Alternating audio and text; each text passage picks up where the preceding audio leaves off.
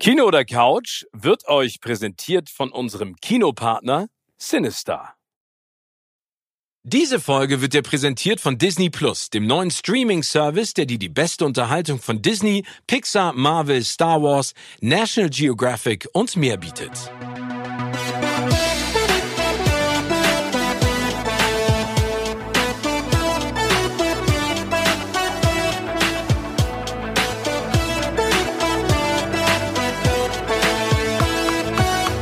In meinem Podcast Kino oder Couch treffe ich jede Woche prominente Menschen aus den unterschiedlichsten Bereichen. Egal ob aus dem Sport, Musik, Kino, Serien oder Entertainment Business. Und gemeinsam sprechen wir über spannende Filme, Serien und das Leben. Und es wird die alles entscheidende Frage gestellt, Kino oder Couch.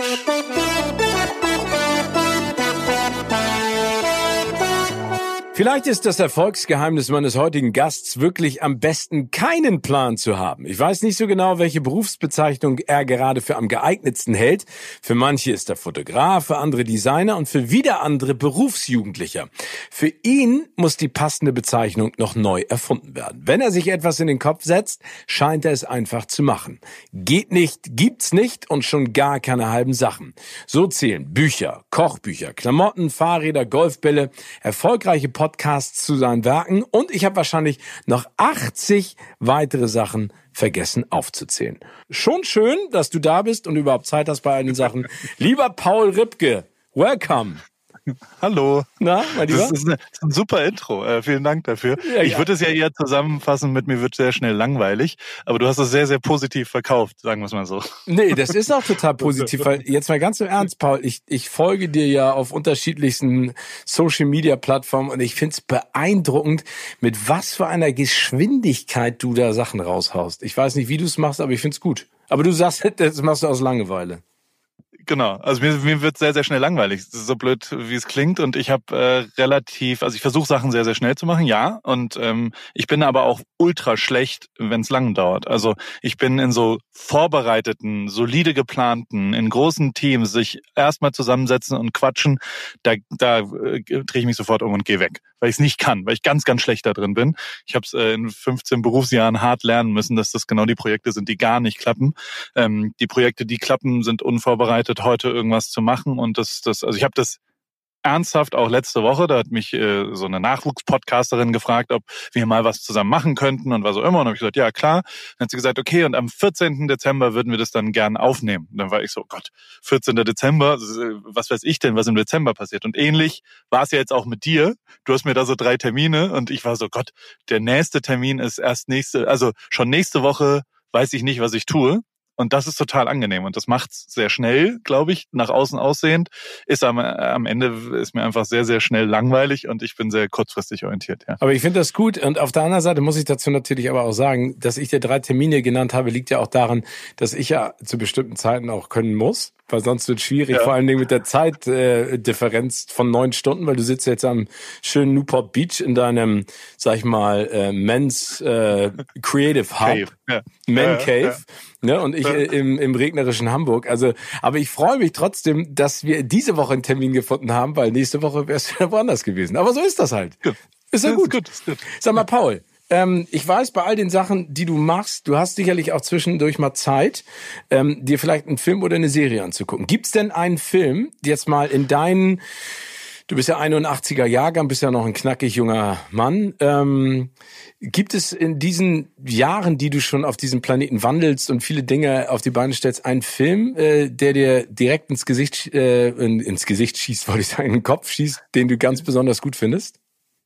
Äh, Sommermärchen von Sönke Wortmann Ach, auf jeden Fall. Ja, okay. Also das war mit Sicherheit, das ist jetzt kein Spielfilm und kein Dings, aber das war was, was mich zutiefst beeindruckt hat, als das äh, 2004 die WM im eigenen Land war 2004, oder? Ja. Ne? Sechs. Nee, 2006. Äh, Entschuldigung. Genau. Siehst du, so geht schon mal los. Falsche Zahlen, ist zu lang her. Ähm, und 2006 und da war ich im Stadion bei Deutschland-Argentinien im Viertelfinale. Wahnsinniges Fußballspiel. Aber ich habe immer Sönke Wortmann rumrennen sehen mit dieser Kamera und ich habe fast mehr auf Sönke Wortmann geguckt, was der so macht, weil der auch selbst gefilmt hat und so da, als dass ich das Spiel äh, voll verfolgt habe. Und das hat mich schon in der Erstellung zutiefst beeindruckt, wie der da gearbeitet hat. Und den Film danach habe ich mir sowohl in der Premiere, es war deutschlandweit, glaube ich, Kinopremiere, war ich äh, da und war dann noch viermal danach im Kino und, und habe da wirklich, das hat mich sehr, sehr, sehr geprägt und, und ist mit Sicherheit, also das fand ich krass, weil es zum ersten Mal in meinem Leben einen wirklichen andere Perspektive auf ein gemeinsames Erlebnis, also ein, ein Sporterlebnis, was jeder als Zuschauer erlebt hat, ähm, aus der Perspektive der Mannschaft. Und das hat mich zutiefst bewegt, muss ich sagen. Aber ich finde das Tolle an dem Film, auch weil du es gerade gesagt hast, ist ja, dass äh, man zum ersten Mal auch, äh, wie du sagtest, hinter die Kulissen guckt und eine, eine, ein Gefühl und eine Beziehung aufbaut, auch zu den einzelnen Spielern und vor allen Dingen auch sieht, dass dieser vielbeschworene Teamgeist, der wirklich existieren muss, um gemeinschaftlich auch was zu reißen. Ne? Total. Dieses auch, aber auch dieses Bild aus dem, also ganz sofort in meinem Kopf ist dieses Bild aus dem Bus raus, wie die so diese Straße entlangfahren ja. und die Straße ist gesäumt von Fans und diese Verbindung zwischen Fans und Mannschaft und und genau dieser menschliche Aspekt, so die die die sportlichen Sachen, die habe ich ja schon auch irgendwo anders mal gesehen, weißt du? Aber so diese, diese öffentlichen Sachen, die, die fand ich fast noch krasser als jetzt der, der Blick in die Kabine. Ähm, äh, war eher so, wie die drumherum das machen. Das, das hat mich also wirklich zutiefst beeindruckt, wie, wie menschlich das dann war und wie, wie krass das natürlich war. Und diese Halbzeitansprache und in, äh, beim Italienspiel und dies und das. Also, das war schon was, was ich mir sehr, sehr oft angeschaut habe, ja. Aber was ich daran so spannend finde, also ich war damals auch im Stadion, ich war auch auf der Fanmeile. Ich meine, das war Nummer eins ein genialer Sommer in Deutschland, ne? Also sechs ja. Wochen lang hat die Sonne runter gebrannt. Und ich hatte zum ersten Mal das Gefühl, dass die Leute richtig Bock hatten, ähm, ihr Land nach außen hin zu repräsentieren, was ja die Deutschen ja. per se gar nicht gerne machen. Aber du jetzt ja in Amerika lebst und das auch schon länger und die Amerikaner ein ganz anderes Selbstwert oder Nationalgefühl haben, ne? Also wie hast Absolut, du das, das empfunden? Ja. Führe ich immer wieder hier das Gespräch, weil alle amerikanische Flaggen und ich versuche dann immer zu erklären, naja, ist jetzt nicht so, dass wir eine deutsche Flagge an irgendeinem, also am Tag der deutschen Einheit oder was auch immer, hängen wir ja keine Flaggen raus. Also wir, ich besitze gar keine deutsche Flagge. Ähm, und, und das ist unvorstellbar, zumindest für mein Umfeld hier drumherum, die immer wieder diese Flagge rausholen und auch, also Biden Supporter in dem Moment, wo er Präsident wurde, haben sie wieder die Fahne rausgehängt und haben dann mit ihren Trump-Supporter, Nachbarn gesagt, jetzt ist Amerika wieder Amerika, wie ich das. Und also so die Fahne spielt da ja eine sehr viel größere Rolle. Und ja, das habe ich auch so wahrgenommen, dass, dass wir also gerade wir uns ja international als Deutsche wirklich von einer, von einer überraschenden positiven Seite, glaube ich, gezeigt haben in diesem Sommer 2006. Ähm, und auch das Zu kommt Gast ja in dem bei Film Freunden rüber. hieß es ja, ne? Zu ja. Gast bei ja. Freunden war ja der Slogan, was ich auch schön ja. finde. Genau, das fand ich wirklich sehr, sehr gut, ja. Aber hast du das Gefühl, dass du in, in Amerika deutscher geworden bist als in Deutschland? Ja, sehr viel, sehr viel Deutsche. Ich habe so, also hier gibt's so deutsche Supermärkte, wo ich dann so inzwischen schon drei, vier Mal war und wo man dann so, ah, da gibt's endlich Haribo, die, was auch immer. Und davor war mir das alles egal. Oder Maultaschen. Ich vermisse Maultaschen. Maultaschen. Maultaschen. Ja, so fertig gepackte äh, Maultaschen vom Rewe, die angebraten mit so einer Balsamico-Creme und angebratenen Zwiebeln. Sensationell, unmöglich hier zu bekommen. Ich komme nach Deutschland und und bestelle, kaufe erstmal Maultaschen und esse fünf Tage lang Maultaschen.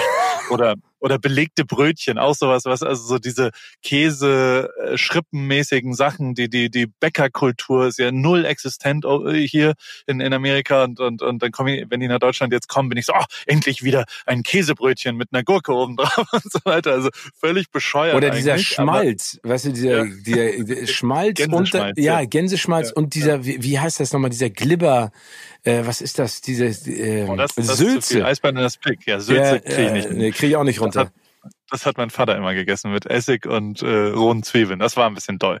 Das, äh, nee, das, äh, das vermisse ich nicht. Aber ja, man wird so, also es ist halt, sind ja auch immer interessante Gespräche hier in Amerika. Ich sage dann immer, ah, ich komme aus Deutschland und das ist ja immer das Intro am Ende, ähm, weil ich auch erkläre, warum ich so komisch Englisch rede. Und die, ähm, und die sagen dann oft immer, oh, das ist ja interessant, ich bin auch Deutsch. Ja, und genau. dann sage ich, oh, und, und switch und dann so, weil jeder Amerikaner macht diese 23 and Me heißt es, die ähm, analysieren quasi, äh, woher ihre genetische Heritage ist, also wo sie mhm. herkommen. Ja. Und jeder Amerikaner hat ja irgendwas Europäisches in sich und dann kriegst du quasi so ein, du bist 12,7 12, Prozent aus Deutschland und 28,4 Prozent aus Slowenien oder was auch immer. Und, Iren. und deswegen, genau, und deswegen sagen sie alle immer, ja, ich bin auch deutsch. Was einfach nur die Genetik, Genetik ist und sie, sie waren nie in Deutschland. Also nach wie vor ist es ja faszinierend, dass, keine Ahnung, ich glaube 44 Prozent aller Amerikaner besitzen noch nicht mal einen Reisepass, weil die sagen, nee, also ein anderes Land als Amerika muss ich nicht sehen in meinem Leben. Und ähm, die, die, also den musst du beantragen hier. Das heißt, die, also du, du musst zum, zur, zur Behörde gehen und sagen, ich hätte gern einen Reisepass und das machen schon sehr, sehr viele Menschen nicht. Und das zeigt ja auch deren, also das ist eine andere Thematik und, und da, da wurde ich dann auch so, also ich habe mich dann erwischt, wie ich so manchmal auch sage, so, aber du bist ja gar kein richtiger Deutscher. Also so dumm, ganz schlimmer Satz eigentlich. Aber ich habe immer gedacht, also ich fühle mich dann natürlich, trifft man dann auch Deutsche, die quasi aus Deutschland hier rübergezogen sind. Und ähm, diese Genetik, äh, ja, es ist eine ganz, ganz komische Situation hier manchmal in Amerika mit dem ganzen Ding. Aber ja, ich, äh, äh, aber also aber wie äußert sich das? Also erzählst du dann stolzer über Deutschland oder merkst du, dass du also äh, die Pünktlichkeit oder die, ja. ich meine das Arbeitsvolumen eines Deutschen hast du ja auf jeden Fall. Äh, ne? Also hart also, arbeiten bist du ja.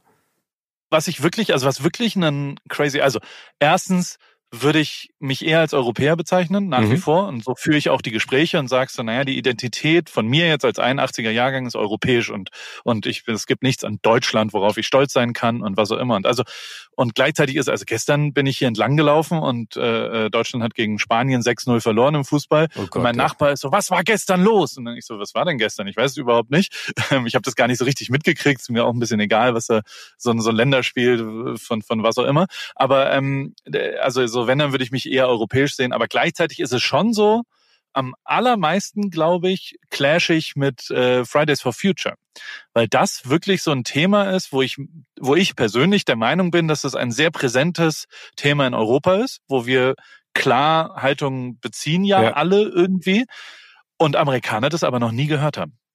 Also wirklich 90 Prozent Wie, keine Ahnung. der Menschen, mit denen ich im letzten Jahr gefragt habe, weißt du, wer Greta ist? Weißt du, was Fridays for Future ist? Die sagen dann, die verarschen mich und sagen dann immer Future Fridays und was auch immer. Und also auch so ganz visuelle Sachen, Situationen. Ich habe mich tierisch mit, wir sind mit Freunden in Urlaub gefahren, ähm, drei Familien mit vielen Kindern, großes Haus in Napa Valley, ja. ähm, also im Weinbaugebiet nördlich von San Francisco. Und dann, dann setzen wir uns da hin und dann geht der eine einkaufen und kommt zurück mit komplettem Einweg-Plastikgeschirr und zwar tausend Stück für die für die Woche. Also ähm, und ich sitze da und sage, das ist doch nicht dein Ernst, das kannst du nicht. Also das das ich, dass es das überhaupt noch gibt. Also dass du ernsthaft sagst, wir fahren jetzt eine Woche in Urlaub und jedes und kaufst für jede fucking Mahlzeit dir einen kleinen genau. Teller. Oh Gott. Von allen 17 Menschen nehmen die immer eine Dings. Und dann sagen die, ja, aber sonst müssten wir ja die ganze Zeit spülen. Ich so, sag mal, und habe mich wirklich angefangen mit denen zu streiten. Und am Tag danach, und da war auch so ein, ich so, ja, aber also nee, jetzt gar nicht, ich will gar nicht meine persönliche Meinung hier mit reinbringen, aber wenn du in Deutschland oder in Europa das sagen würdest, dann würde dir jeder 19-Jährige völlig zu Recht Ohrfeigen ins Gesicht geben. Der, und einen sagen, Einlauf geben. aber richtig. Ja, ja, total. Ja. Und das war für diese, hä, was ist jetzt? Und dann haben die so auch angefangen, mich zu verarschen immer. Die haben dann, warum auch immer, reden sie dann immer von Future Fridays. Also das ist so so ein so ein, so ein ich, ich nehme das als sehr negativ auch wahr, weil das so der Sache ja nicht. Also Fridays for Future ist ja was, also sagt ja was ganz anderes, als wenn es um die Future Fridays. Also immer so, Paul, you and your Future Fridays und so. Und am zweiten Tag von dieser Reise, wir sind auf so einem auf so einem Berg oben in so einem wunderschönen Haus fangen die Waldbrände dort an. Und das waren die größten Waldbrände, die es, glaube ich, in der Geschichte von Kalifornien gab dieses Jahr. Ja. Und ich habe immer gesagt, guck mal, das hier, also auf die Waldbrände gezeigt und habe gesagt, das ist wegen diesem hier. Ist euch das eigentlich nicht klar? Ist das nicht, also visueller geht's gar nicht. Wir sitzen hier mit Plastikgeschirr und wir gucken auf einen brennenden Berg. Und könnt ihr da nicht die, die, die Dots verbinden sozusagen? Und das ist diese, ja, aber, also wenn ich jetzt dann ganz egozentrisch natürlich und immer das, ja, aber jetzt diese Woche, äh, ich verstehe schon, dass man grundlegend und Plastik, ne, aber also das ist tatsächlich ein sehr, sehr großer Unterschied, würde ich jetzt mal sagen, weil das tatsächlich, also äh, obwohl die Elektroautos so weit vorne sind, die Ideologie des Ganzen sehr weit hinten ist. So nehme ich das zumindest wahr. Total. Aber ich habe das Gefühl, immer wenn ich in Amerika bin und es kommt äh, auf solche Themen zu sprechen, ne, ähm, ja. dass, dass da immer am Ende so diese diese diese Grundeinstellung ist so ja you crazy Europeans ne ähm, ja. und wir äh, äh, sag ich mal höher gestellten Amerikaner also ich weiß noch dass ich als ich in der Highschool ähm, äh, das Austauschjahr hatte mit 15 wie ähm, der eine Junge, bei dem ich dann irgendwie zu Hause war, da hatten sie ein Grillfest und dann nimmt er mich mit in die Küche und dann sagt er zu mir so, Steven, this is a refrigerator. und ich stehe davor und denke so, also es ist keine ausgedachte Geschichte, ne? Und ich, und ich dann so, wow, okay. Do you know what a refrigerator does? Und ich so, ja, yeah. ne? Und, der, und ich dachte so, was, also willst du mich verarschen? Aber der dachte wirklich, also der hatte kein und ich, der, ich rede von der Ostküste von Virginia, ne? Also das ist dann ja noch mal also nicht Rural, Urban, Hillbilly America, aber das hat mich geschockt. Aber die Diskussion, die du gerade angeführt hast, das ist immer so, oh, you Europeans, you're so advanced, you know? Fridays for Future, what? Great. So what do you guys do? Und es ist immer dieselbe Diskussion. Ich finde es manchmal echt, ähm, aber ich kann es verstehen, dass du dann da auch völlig fassungslos sitzt. Ja, und auch Waffen. Also ich habe halt, oh. so blöd wie es klingt, wir fangen an, wir haben drei Kinder und wir mussten eine Frage stellen, die wir noch nie in unserem Leben gestellt haben. Wenn die neue Freunde hatten, haben wir uns gezwungen, dazu äh, beim ersten Playdate, beim ersten äh, Spielverabredung, quasi einmal zu fragen, sind bei euch Waffen im Haus? Oh. Einfach weil Aber das ist ja war das jetzt. eben so, dass, dass jemand keine Waffen hatte. Äh, also jemand hatte Waffen bei sich ja. im Haus. Und ich war so, eigentlich will ich nicht, dass meine achtjährige Tochter in einem Haus ist, in dem eine geladene Waffe ist. Und allein diese Frage stellen zu müssen, ist auch wirklich super kritisch, finde ich. Also es ist eine ganz, ganz schwierige Intro-Sache, finde ich. Und auch über Waffen streite ich mich erheblich mit vor allem Leuten, also ich, ich habe einen Freund, das ist ganz interessant natürlich. Äh, äh, es findet auch ein Gespräch darüber statt, über Trump. Und zum Beispiel, also ich, ich fahre hier viel Fahrrad und einer meiner engsten Fahrradfreunde äh, ist äh, Emmett, schwarz, Vater, Military, Desert Storm, ähm, hier an der Westküste, sehr reflektierter, gebildeter, cooler Typ, habe ich kennengelernt, ein bisschen über die Formel 1 und, und was auch immer. Voll Trump-Supporter, volle Möhre. Ja? Ähm, okay. Und sitzt da und das, wir verarschen ihn auch ein bisschen, der findet jetzt Trump auch nicht gut, aber der ist mit vollem Herzen Republikaner. Mhm. Und mit dem führe ich jetzt wirklich auch seit seit zwei Wochen so immer wieder beim Radfahren, wo er so sagt, es ist dieses beschissene so, ja, aber irgendwas stimmt ja nicht mit dieser Wahl. Also findest du es nicht komisch und ah, klar findest du die Medien richtig, weil du bist ja Teil der Medien. Ich sage sag mal, aber sorry, aber das ist doch nicht dein Ernst. Das kann doch nicht. Aber es ist deren Ernst. Also es ist zutiefst verankert auch. Und gerade über Waffen habe ich mich zwei Stunden lang mit ihm gestritten, weil er dann immer so die, die Argumentation, wo ich dann sagte, ey, weißt du, wie viel weniger äh, Leute in Deutschland durch Schusswaffen sterben als in Amerika. Allein diese Zahl reicht aus, dass, dass irgendwas mit euch nicht stimmt mit den Waffen. Sorry, aber und dann sagt er so, ja, aber das Haupt, Hauptsache sind ja äh, äh, Selbstmorde mit den Waffen, was überhaupt nicht stimmt. Also ich habe es dann am Abend recherchiert und habe es ihm dann geschickt alles und alles sauber aufbereitet. Es ist 35-fach höher ähm, die, die Todesrate in, in, ohne Selbstmorde in Amerika als in Deutschland.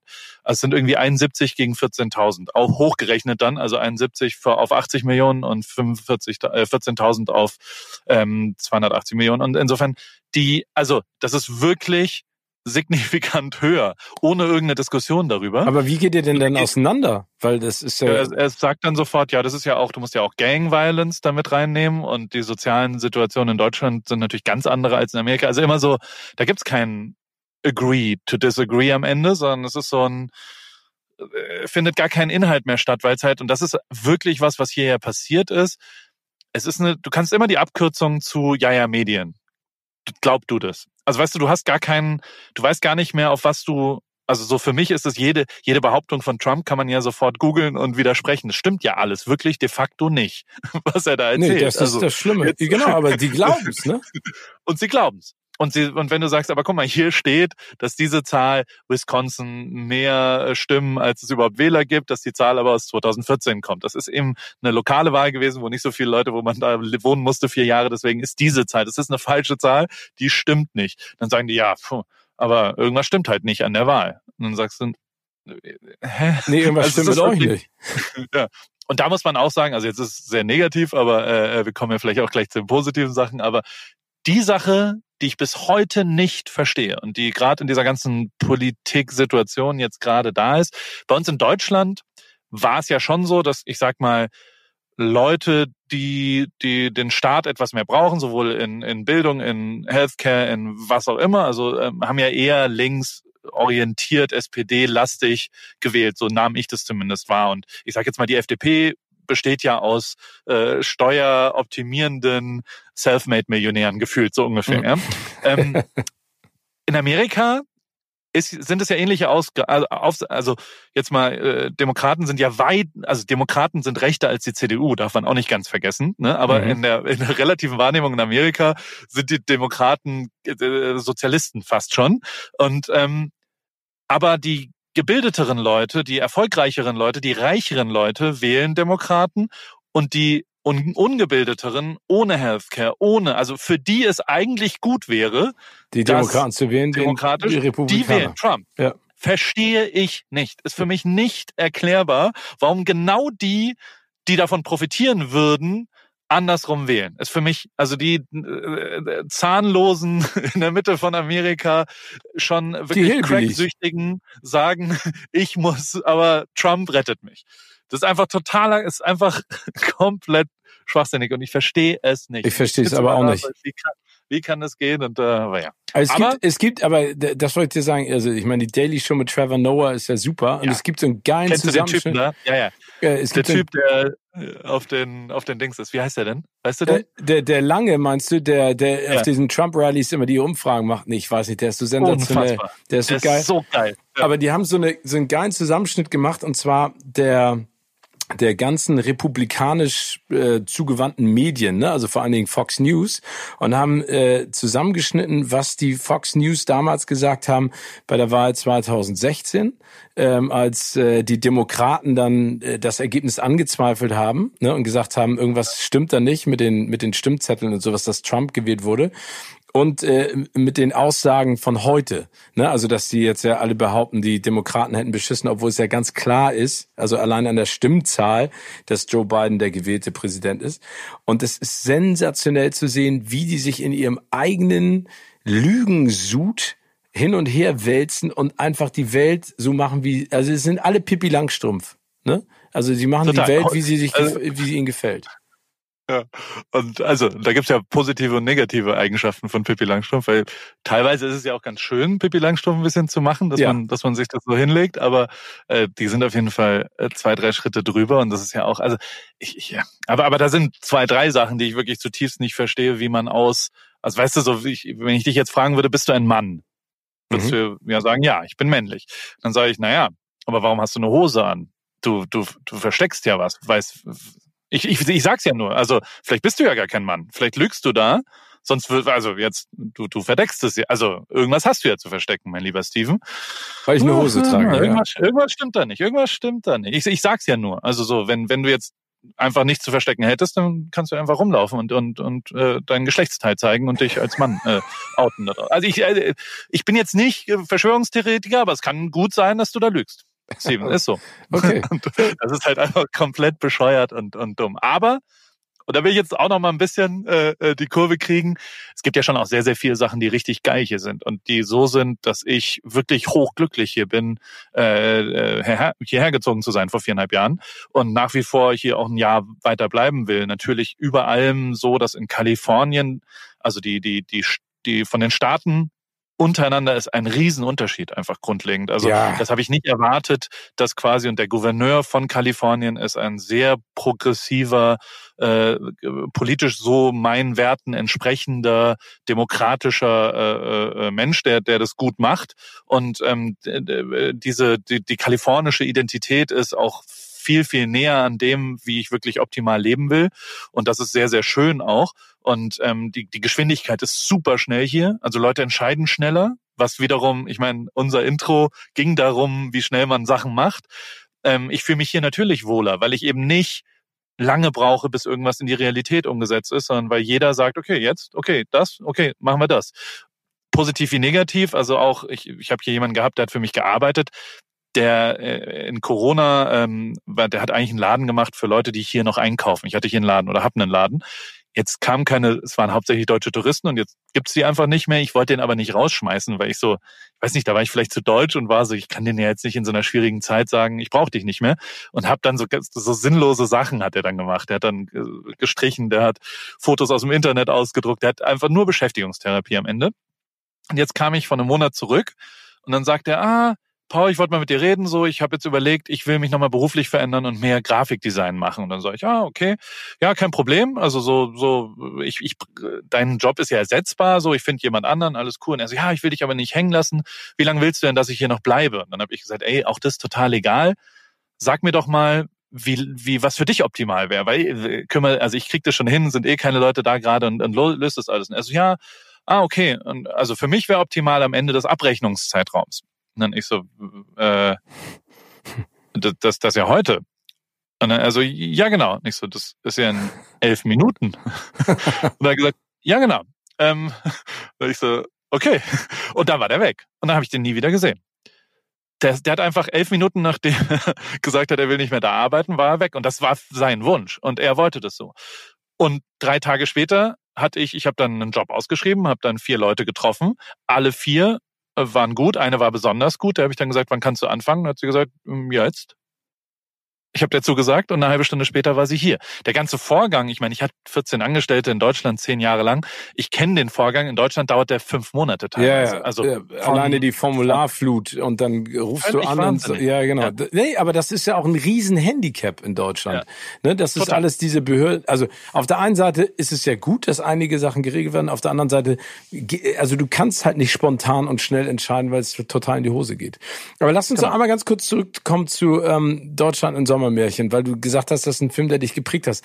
Aber du bist dann ja 2014 im Auftrag des Deutschen Fußballbundes mit der Nationalmannschaft äh, zum Finale gefahren. Oder du hast sie begleitet ja auch im Endspiel. Genau, der, das muss also ja ein Déjà-vu gewesen. Déjà-vu. Total, 100 Prozent. Ich habe auch nach wie vor nicht Sönke Wortmann kennengelernt. Es gab so ein paar Mal, elf Freunde hat mal versucht, uns zusammenzubringen und, und äh, also ich glaube, er weiß, er kennt das Buch und so, ähm, aber wir haben uns nie getroffen, leider. Würde ich auch gerne irgendwann mal. Ähm, ich glaube, dass, äh, also ja, wahrscheinlich eines der größten Komplimente, was ich irgendwann mal bekommen habe, war, dass irgendjemand gesagt hat, naja, ein bisschen ist zumindest das Buch, was wir damals gemacht haben, hat eine ähnliche Sprache wie der Film damals. Also ich sag mal so, dass ich habe da ein Buch draus gemacht aus den Fotos, ähm, ähm, äh, die die die quasi die die Mannschaft oder die und die Mannschaft heißt nicht die elf Spieler oder die 27 Spieler, sondern die gesamte Mannschaft. Das sind ja 50 Leute mit Betreuern, mit Physios, mit Busfahrern, mit was auch immer. Die alle haben mich gebeten, quasi für sie diesen Moment festzuhalten. Und das größte Kompliment auch, was ich danach bekommen habe, ist, dass dieses Buch rauskam und quasi äh, von Spieler über Betreuer, über Manager, was auch immer, Leute ein, ein, ein Buch hatten, wo sie ihren Leuten an Weihnachten 2014 äh, oder kurz davor war es fertig, ähm, zeigen konnten, so war diese Nacht. Und mit meinen Fotos haben sie das getan. Das finde ich natürlich, äh, das ist das Beste, was passieren kann, dass quasi ähm, ich das zumindest annähernd so festgehalten habe, wie sie es erlebt haben und sie ihren Umfeld dann ein bisschen erzählen konnten, wie das war.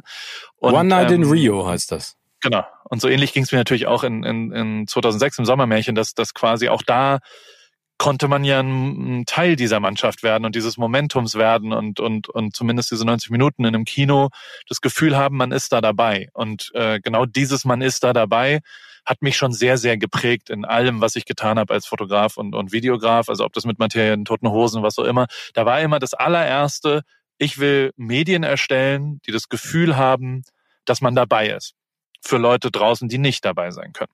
Was übrigens, by the way, das ist nicht, nicht super geil geplant, sondern das Glück des Jahrtausends ist, dass ich ja dann dabei sein muss. Es ist dumm, aber wie geil ist es, dass ich ja bei der Formel 1 neben einem Boxenstopp dann wirklich neben einem Boxen, niemand ja, anders so außer mir darf sich da neben den Reifen stellen, dass ich beim Fußball-WM-Finale in die Kabine rein kann, weil niemand anders, also die würden ja jetzt nicht sagen, hey, da ist, komm Ralf, du bist ja ein guter Freund des, des Hauses. Aber wie hast du denn diesen vorbei. Job überhaupt gekriegt? Ich meine, hast du dich da so lange reingewühlt? Äh, ich meine, ja. das ist doch, okay. Viel, viel Nerven, viel, viel investiert auch, aber auch super viel Glück gehabt, mega viele Leute, die mir geholfen haben. Ich habe, es hat so angefangen mit, mit, ich habe Freisteller von, für die fotografiert, von Gartenzwergen. Die haben so Merchandising-Produkte gemacht und habe echt genervt. Also ich habe ab Tag eins Oliver Bierhoff zugetextet, dass ich das unbedingt so so Sommermärchenmäßig fotografieren wollen würde und das Foto also gibt ja schon auch Pizusa ist auch ein sensationeller Film. Ich weiß nicht, der ist noch nicht draußen in, in Deutschland leider.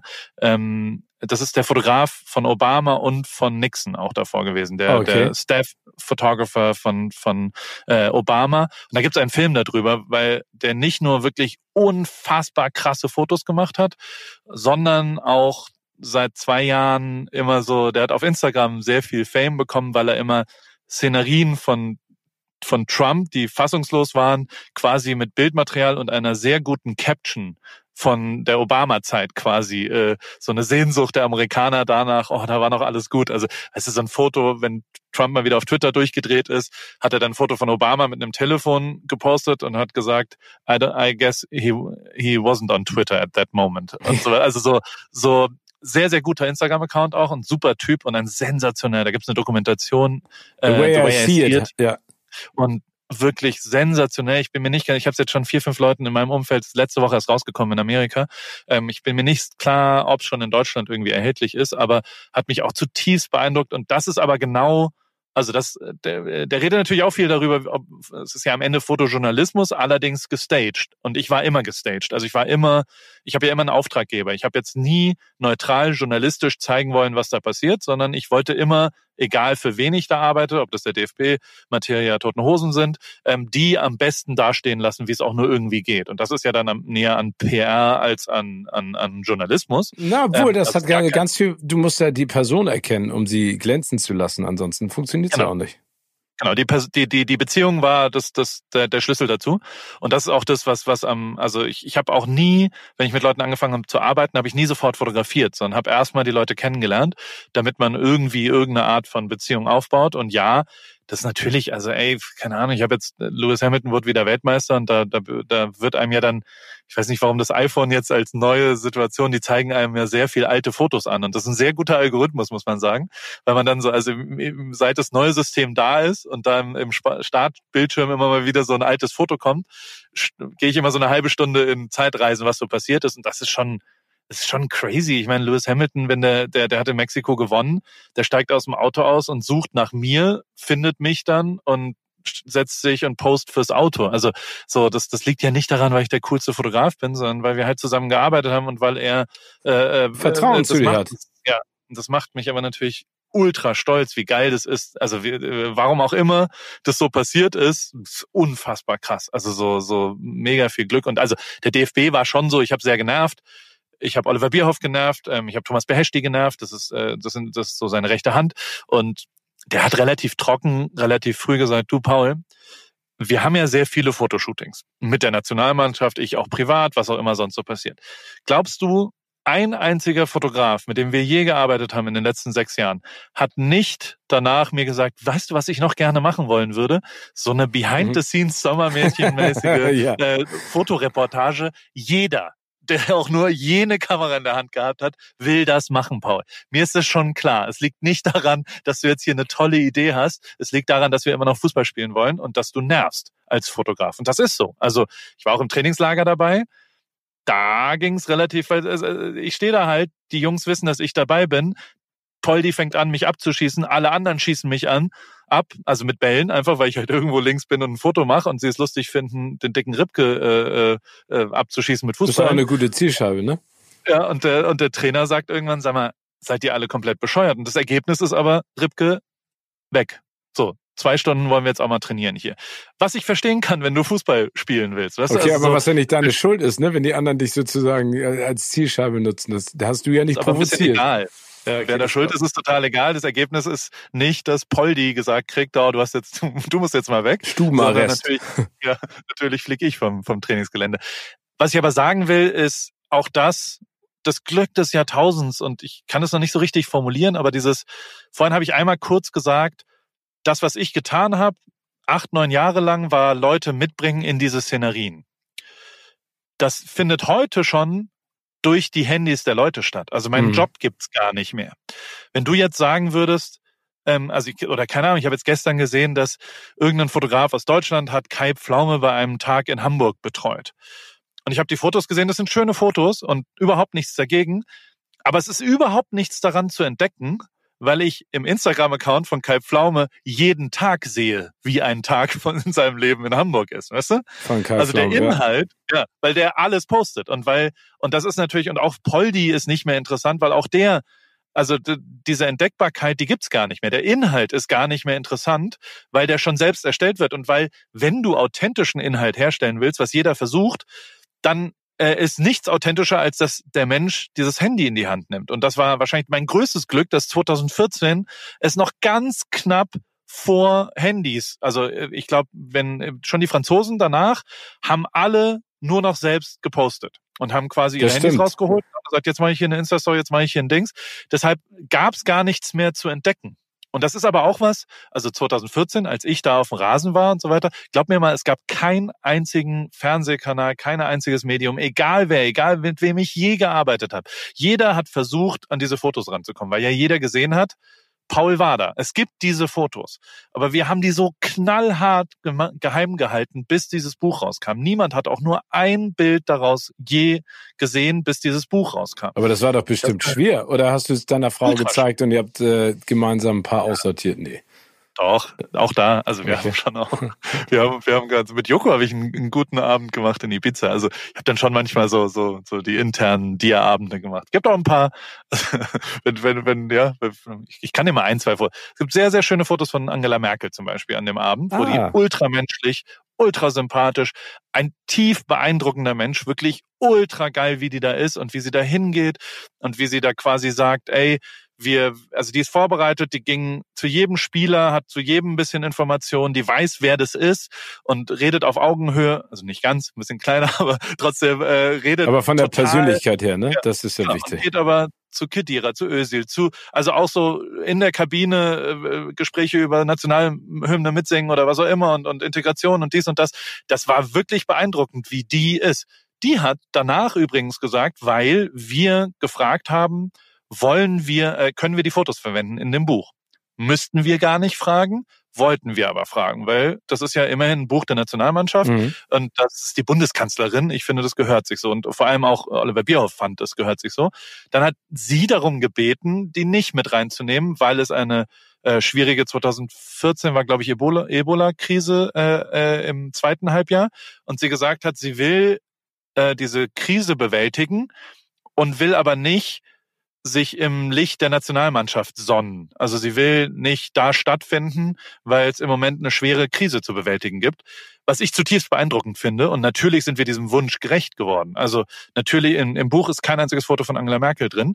Ähm, und, und dementsprechend, also solche Sachen haben mich, dass, dass ich sowas jetzt dir erzählen kann, ist, ist total abgefahren, oder nicht? Also die, ja, es ist aber auch Wahnsinn. Also ich, ich meine, ich finde ganz im Ernst, die Geschichte dessen und auch vor allen Dingen das Buch ist ja toll, aber ich finde, es zeigt mir ja auch, ähm, und so, so wirkst du auch total auf mich und auch auf die Leute da draußen, dass du äh, ganz viel Grundoptimismus in dir trägst und einfach sagst, äh, bevor äh, ich mich da verkrampfe, etwas in die Tat umzusetzen, versuche ich es einfach direkt zu machen. Und das, finde ich, ist ja die perfekte Einstellung. Ohne, sag ich mal, diese Chutzpe oder, oder ohne diesen Einsatz wärst du gar nicht da, wo du bist. Und da, das gehört ja dazu. Also, und das sind ja auch tolle Geschichten.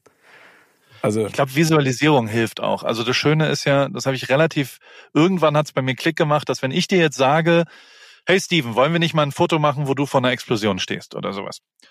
Dann kann, können wir uns das ein bisschen vorstellen, aber eigentlich muss ich dir, wenn ich jetzt ein bisschen investiere und mich 17 Minuten hinsetze und ein paar Fotos von Explosionen raussuche und dich da davor mit Photoshop baue, vielleicht irgendwie, vielleicht auch was zeichne, dir das, was ich aus, also ich kann, äh, ja, ich kann im Wort dir das erklären, aber, aber ich kann es dir ja auch zeigen. Ja. Und wir können ja auch wirklich darüber zeigen. Und das habe ich, ich habe so viele PDFs in meinem Leben gemacht mit Visualisierungen von Ideen, ob das Produkte sind, ob das Bücher sind, aber ob das auch Fotoideen oder was auch immer sind. Ähm, 90 Prozent der Sachen haben die gesagt, nee, finden wir scheiße, aber zumindest weiß man dann, worüber man redet. Ja. Und das ist aber was, was, weil du und ich, wir haben eine unterschiedliche Definition von ein Mensch vor Explosion. Also vor unserem inneren Auge sind andere Sachen und alle Leute, die jetzt gerade zuhören, auch eine unterschiedliche äh, Situation. Ähm, du musst irgendwas schaffen, worüber du auch mal über Beispiele redest und über über Sachen und das das hat mir sehr sehr geholfen und also Inzwischen mache ich das auch noch mal ein bisschen auf einer anderen Ebene. Ich nenne das immer Wünsch dir was oder ein weißes Blatt Papier oder was auch immer. Mein Berufsleben der letzten sechs Jahre, was ich so tue und das also du hast am Anfang gefragt, was mache ich denn? Ich weiß es auch nicht. Also irgendwas mache ich. Äh, Aber das ist ja auch und, Deutsch, ne? Was machst du, wer bist du? In die Schublade genau, reinpacken. Das, ja, das ist hier überhaupt kein Problem. In Amerika fragt mich das niemand. In nee, Deutschland fragt mich jeder, was ist denn das eigentlich, was du da machst? Nee, weil, weil die, weil die direkt, das ist bei denen immer so eine kleine Provokation. In Amerika ist es dann halt egal, das habe ich immer schon geschätzt und das mag ich auch immer noch dran und das nervt mich auch in Deutschland. Oder dieses so, was machst du denn gerade? Nix. Wieso nix? Ja. Wieso, was, wie und warum? Ne? Also bist du arbeitslos? Nee, ich mache einfach nichts. Ich mache eine Auszeit, eine Pause. Kann man ja auch machen. Also ist ja auch völlig legitim. Ne? Also äh, gut, ja. Ja, und in Deutschland Oder ist es also ja so, dass du arbeitest, um dir eine Auszeit zu gönnen. Weißt genau. du? Also das ist ja völlig, völlig falsche Einstellung. Das zweite Wort, wo was auch sehr oft in dieser Diskussion oder in, in, im Vergleich ist, ist verdient. Also in Deutschland muss man sich das verdient haben. Und zum Beispiel habe ich mir One Night in Rio nicht verdient. Also natürlich nicht. Ich bin da zum Finale hingeflogen und dann habe ich nur die Zugabe mitgenommen, so ungefähr, mit dem Feuerwerk und dem ganzen Wahnsinn. Äh, Aber die acht Jahre davor habe ich halt nicht mitgenommen. Und deswegen ist in der deutschen Wahrnehmung hat es nie, äh, habe ich das nicht verdient. Ach, ähm, Bullshit. Äh, ich finde, du hast es dir total äh, verdient. Alleine dadurch, dass du da hingeflogen bist, habe ich auch mal gemacht, als ich äh, 25 war. Nee, wie, wie alt war ich da? Doch 25 bin ich, äh, hatte ich keinen Schlafplatz und habe mir ein Ticket selber gekauft, bin zu den MTV Video Music Awards geflogen ähm, nach LA habe damals in London gearbeitet noch für MTV und habe dann vor Ort die Leute gefragt, ob ich nicht was machen kann. Und dann bin ich da rein und habe da und habe ich habe ich jemanden kennengelernt und habe ich da übernachtet. Das ist eine andere Geschichte. Dann bin ja, ich wieder genau zurückgeflogen. So, aber so funktioniert das doch. Und ja, das klar. ist halt und also wahrscheinlich kannst du es Invest nennen oder du kannst es aber auch Leidenschaft nennen oder du kannst auch es machen einfach. Also einfach so, so, so blöd. Und ja, und da gibt's tatsächlich reichlich wenig Leute, ähm, ähm, die das machen, weil, also so, äh, klar, ich glaube, es gibt eine Million Fotografen, die gesagt hätten, ähm, willst du der Reportagefotograf in der Kabine nach einem WM-Sieg sein? Äh, da gibt's keinen, der Nein sagt. Ähm, ich wurde es aber nie gefragt. Diese Frage gibt's auch nicht, weißt du? Also darf man ja auch nicht. Nee, vor allen Dingen ist das, so. glaube ich, in der Hierarchie aller Fragen, die in diesem Umfeld gestellt werden, nicht unbedingt Prio 1, ne? Ja, total. Und dementsprechend, das, das, man muss halt auch ein bisschen, ja, man muss wünsch dir was machen und und das, das die letzten sechs Jahre waren alle Jobs, die ich gemacht habe, waren Sachen, die davor gar niemand wusste. Also so, keine Ahnung, wir haben ja auch einen Podcast mit mit Joko zusammen und da haben wir Werbung drin, da verdienen wir Geld mit der Werbung. Das war ein Bereich, den gab es davor nicht. Und das ist eben nicht so, dass irgendwie irgendwelche riesengroßen Medienkonzerne sich sagen, guck mal, wir müssten doch einfach nur einen Podcast machen und dann könnten wir Geld damit verdienen, sondern Joko und ich, wir haben uns überlegt, wir könnten das so und so machen und dann könnten wir sogar Geld damit verdienen. Und das war ein weißes Blatt Papier. Das gab die Vermarktung, so wie wir sie jetzt machen im Podcast, die gab es davor nicht so. Also äh, ist jetzt auch nicht völlig Pionierarbeit und, und erfunden. Das ist eine Mischung aus, aus, aus äh, bestehenden Sachen, aber trotzdem ist es eben was, das ist super einfach im Nachhinein einfach zu sagen, ja klar, da hat ja einfach nur Pro7 Sat1 Media AG das und das gemacht und dann kein Wunder, dass das so ist. Nee, ist es eben nicht. Also ist es wirklich nicht. Nee, man und, muss aber, halt ich glaube, das ist ja auch die Message nach draußen, dass man einfach versuchen muss. Aber sag mal, genau. wenn du, also du hast es ja eben erzählt, ne, Lewis Hamilton, äh, die WM 2014, du bist ja extrem viel logischerweise im Flieger, jetzt momentan nicht mehr so, aber äh, was machst du denn? Also ich zum Beispiel, äh, wenn ich so Long-Distance-Flüge gehabt habe, ich hau mir immer Filme und Serien rein. Machst du das auch? Ja. Gibt es da etwas, was du dir gerne anguckst oder bist du komplett konträr und äh, haust einen hinter die Binde, frisst alles leer und schläfst dann? Also ich äh, seit fünf Jahren esse ich äh, nichts auf Flugzeugen. Oh. Hocheffizient, ist mega, mega, mega gut. Ist immer ein bisschen unangenehm, weil, weil die Leute ja eigentlich einem was anbieten wollen, aber das äh, hilft sehr beim Jetlag. Ich trinke auch keinen Alkohol, aber ich schaue äh, Filme, ja, immer zum Einschlafen. Und da freue ich mich tatsächlich auf Lufthansa-Verbindungen, weil da dann immer deutsche Filme sind. Dann gucke ich mir mal deutsche Filme an. Also jetzt, äh, ich war vor fünf Wochen in, in, in Deutschland gerade und bin mit Lufthansa geflogen und habe mir dann da äh, Elias Mbarek und Palina-Film da mit, mit Frederik Lau auch äh, angeschaut. Nightlife, genau. Ähm, weil das nicht wirklich, also natürlich ist bestimmt mit VPN und was auch immer hier konsumierbar, aber es äh, kommt nicht in meinen Horizont äh, äh, hier in Amerika, wenn ich da bin. Aber das tue ich oft, dass ich, dass ich Filme, deutsche Filme auf, auf Lufthansa-Verbindungen schaue und ansonsten, ich weiß gar nicht, warum. Letztens hat mir es jemand erklärt, es wird aber jetzt gefährliches Halbwissen, wie es immer so ist bei mir. Ähm, dass die die äh, reduzierte Sauerstoffzufuhr in Flugzeugen, ja. die ja dazu führt, dass du ein bisschen dizzy wirst und dass du halt nicht so, äh, also dass du schläfst einfach grundlegend, auch zu einer erhöhten äh, Emotionalität führt. Also ich heul tatsächlich fast nur auf Flugzeugfilmen, auf so emotionalen Filmen. Oh, ich heul ich immer viel, in Flugzeugfilmen. Ja, ja. Ja, sehr viel angefasster, als wenn ich äh, das in echt anschaue. Oder also bei welchem Film hast du denn ähm, zuletzt geheult? Oh, oh Gott. Ähm, weiß ich nicht. Weißt du nicht? nicht äh, du warst so verheult. Ich vergesse so schnell, ja. Ich war so verheult, dass ich schnell vergessen habe. ja, das kann, kann man aber auch mal. Aber sag mal, bist du denn, also, weil, weil das ist jetzt ja nicht richtig Kino und auch nicht richtig Couch im Flieger gucken. Aber bist du denn Team Kino oder Team Couch? Also guckst du denn zu, also gehst du denn ins Kino oder ist das eher etwas, was bei deinem, bei deinem, äh, sag ich mal, Lebenswandel zu schwer ist, weil man sich da an bestimmte Zeiten halten muss? Oder guckst du zu Hause mit deiner Family?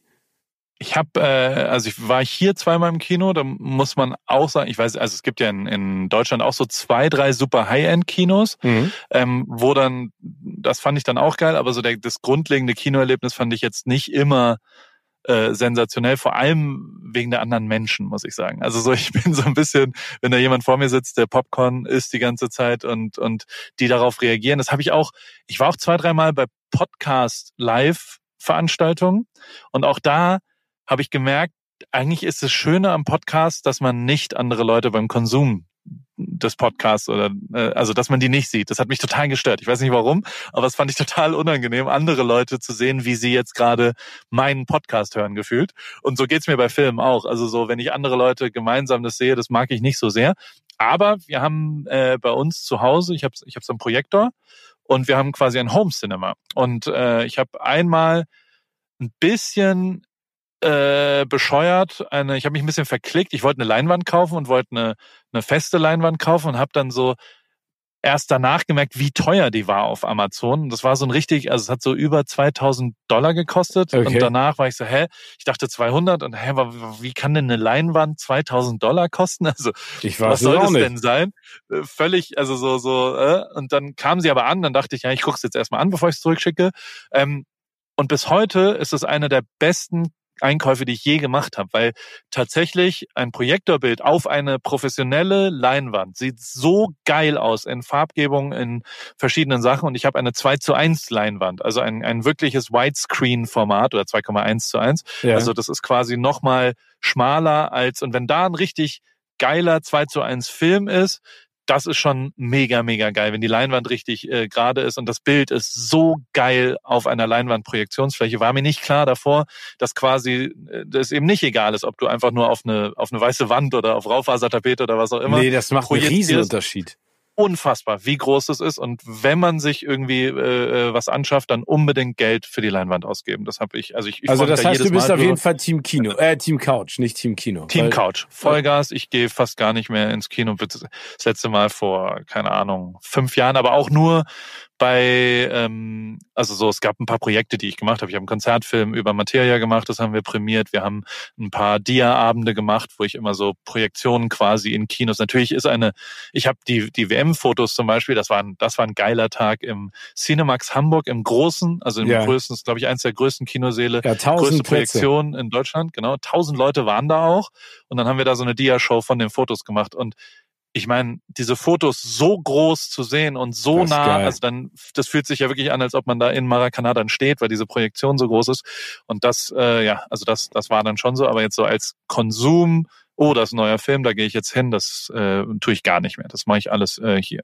Aber äh, jetzt mal ganz kurz auf die, auf dieses Thema mit der Leinwand. Ne? Ich habe mal gehört, dass du immer so viel Geld im Jahr ausgibst, wie du verdienst. Stimmt das? Nee, im Jahr davor. Ich gebe immer im Jahr danach das aus, was ich im Jahr davor verdient habe. Ah, okay. Genau. Also das heißt, du, du versuchst dich von Jahr zu Jahr zu steigern, dass immer was übrig bleibt.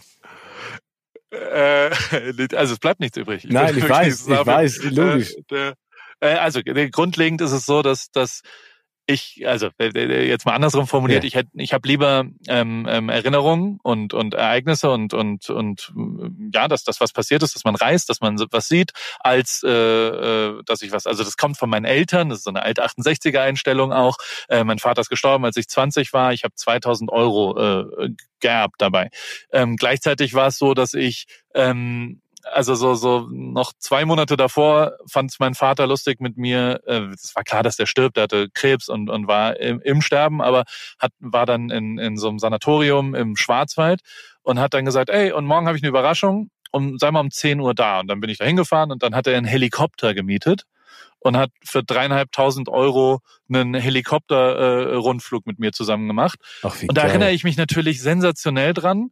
Und man könnte ja sogar also äh, ich, ich, es ist kein Gedanke, den ich habe, aber man könnte ja sagen, naja, also jetzt drei Monate vom, vom Tod, muss man da nochmal 3000 Euro rausballern für sowas? Ich sage zu 100 Prozent ja. Das ist mega geil. Ja. Das ist ein Erlebnis, an das ich mich erinnere. Und ich war, ich war mit 17 schon auf allen Kontinenten. Wir haben fast alles für Reisen ausgegeben. Wir haben ganz, ganz viel gemeinsam erlebt und, und so ähnlich haben wir das. Wir waren 2016 als Familie ähm, in der Situation, dass wir ähm, durch, durch One in Rio und durch andere Sachen hatte ich ein bisschen Geld und hätte, da war dann so der nächste Schritt mit zwei Kindern. Jetzt könnten wir vielleicht ein Haus äh, ein bisschen außerhalb in Hamburg kaufen, das finanzieren. Ein Drittel kriegen wir bar hin und den Rest kriegen wir so in den nächsten 20 Jahren hin. Und, und ich hatte einen Rahmenvertrag mit einem Fotostudio und dachte so, okay, das wäre jetzt der Weg.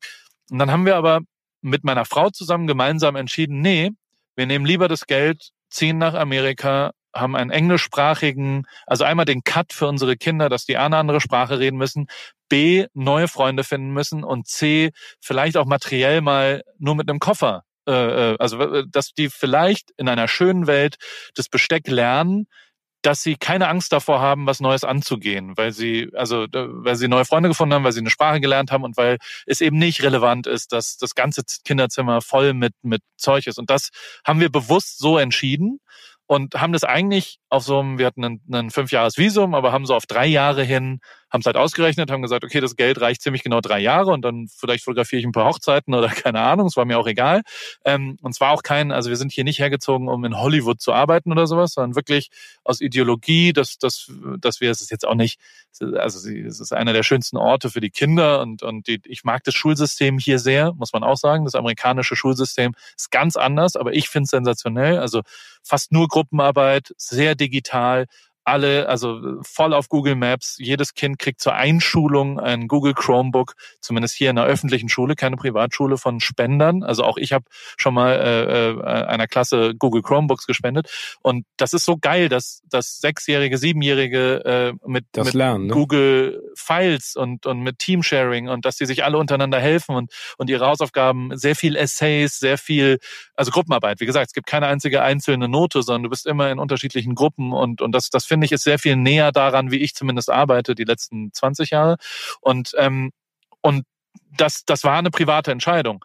Und da glaube ich bis heute auch dran, dass ich will meinem Kind nicht mit 22 ähm, eine Firma vermachen. Ich will, dass, dass die das machen, was sie wollen. Mhm wenn das was ähnliches ist, was von mir ist, meinetwegen, aber das, das ich auf gar keinen Fall will ich irgendeine, die, die sollen ihren eigenen Kram machen, die sollen sich selbst was erarbeiten und die sollen auch nicht mehr abhängig von mir sein, wenn ich wenn sie 25 sind, wenn die, wenn die Ausbildung fertig ist oder was auch immer da das, das Ding ist, die sollen ihren eigenen Weg gehen. Das ist zumindest das, was ich mir in einer idealen Szenerie vorstelle. Und das heißt aber auch, dass man eben auch Man muss Reichtum es ja vorleben, anhäufen. ne? Also ja, wenn du es ja, nicht vorlebst. Muss auch ausgeben. Ja, ja aber also ich finde das ja, ja, ich meine, aber wofür arbeitet man, ne?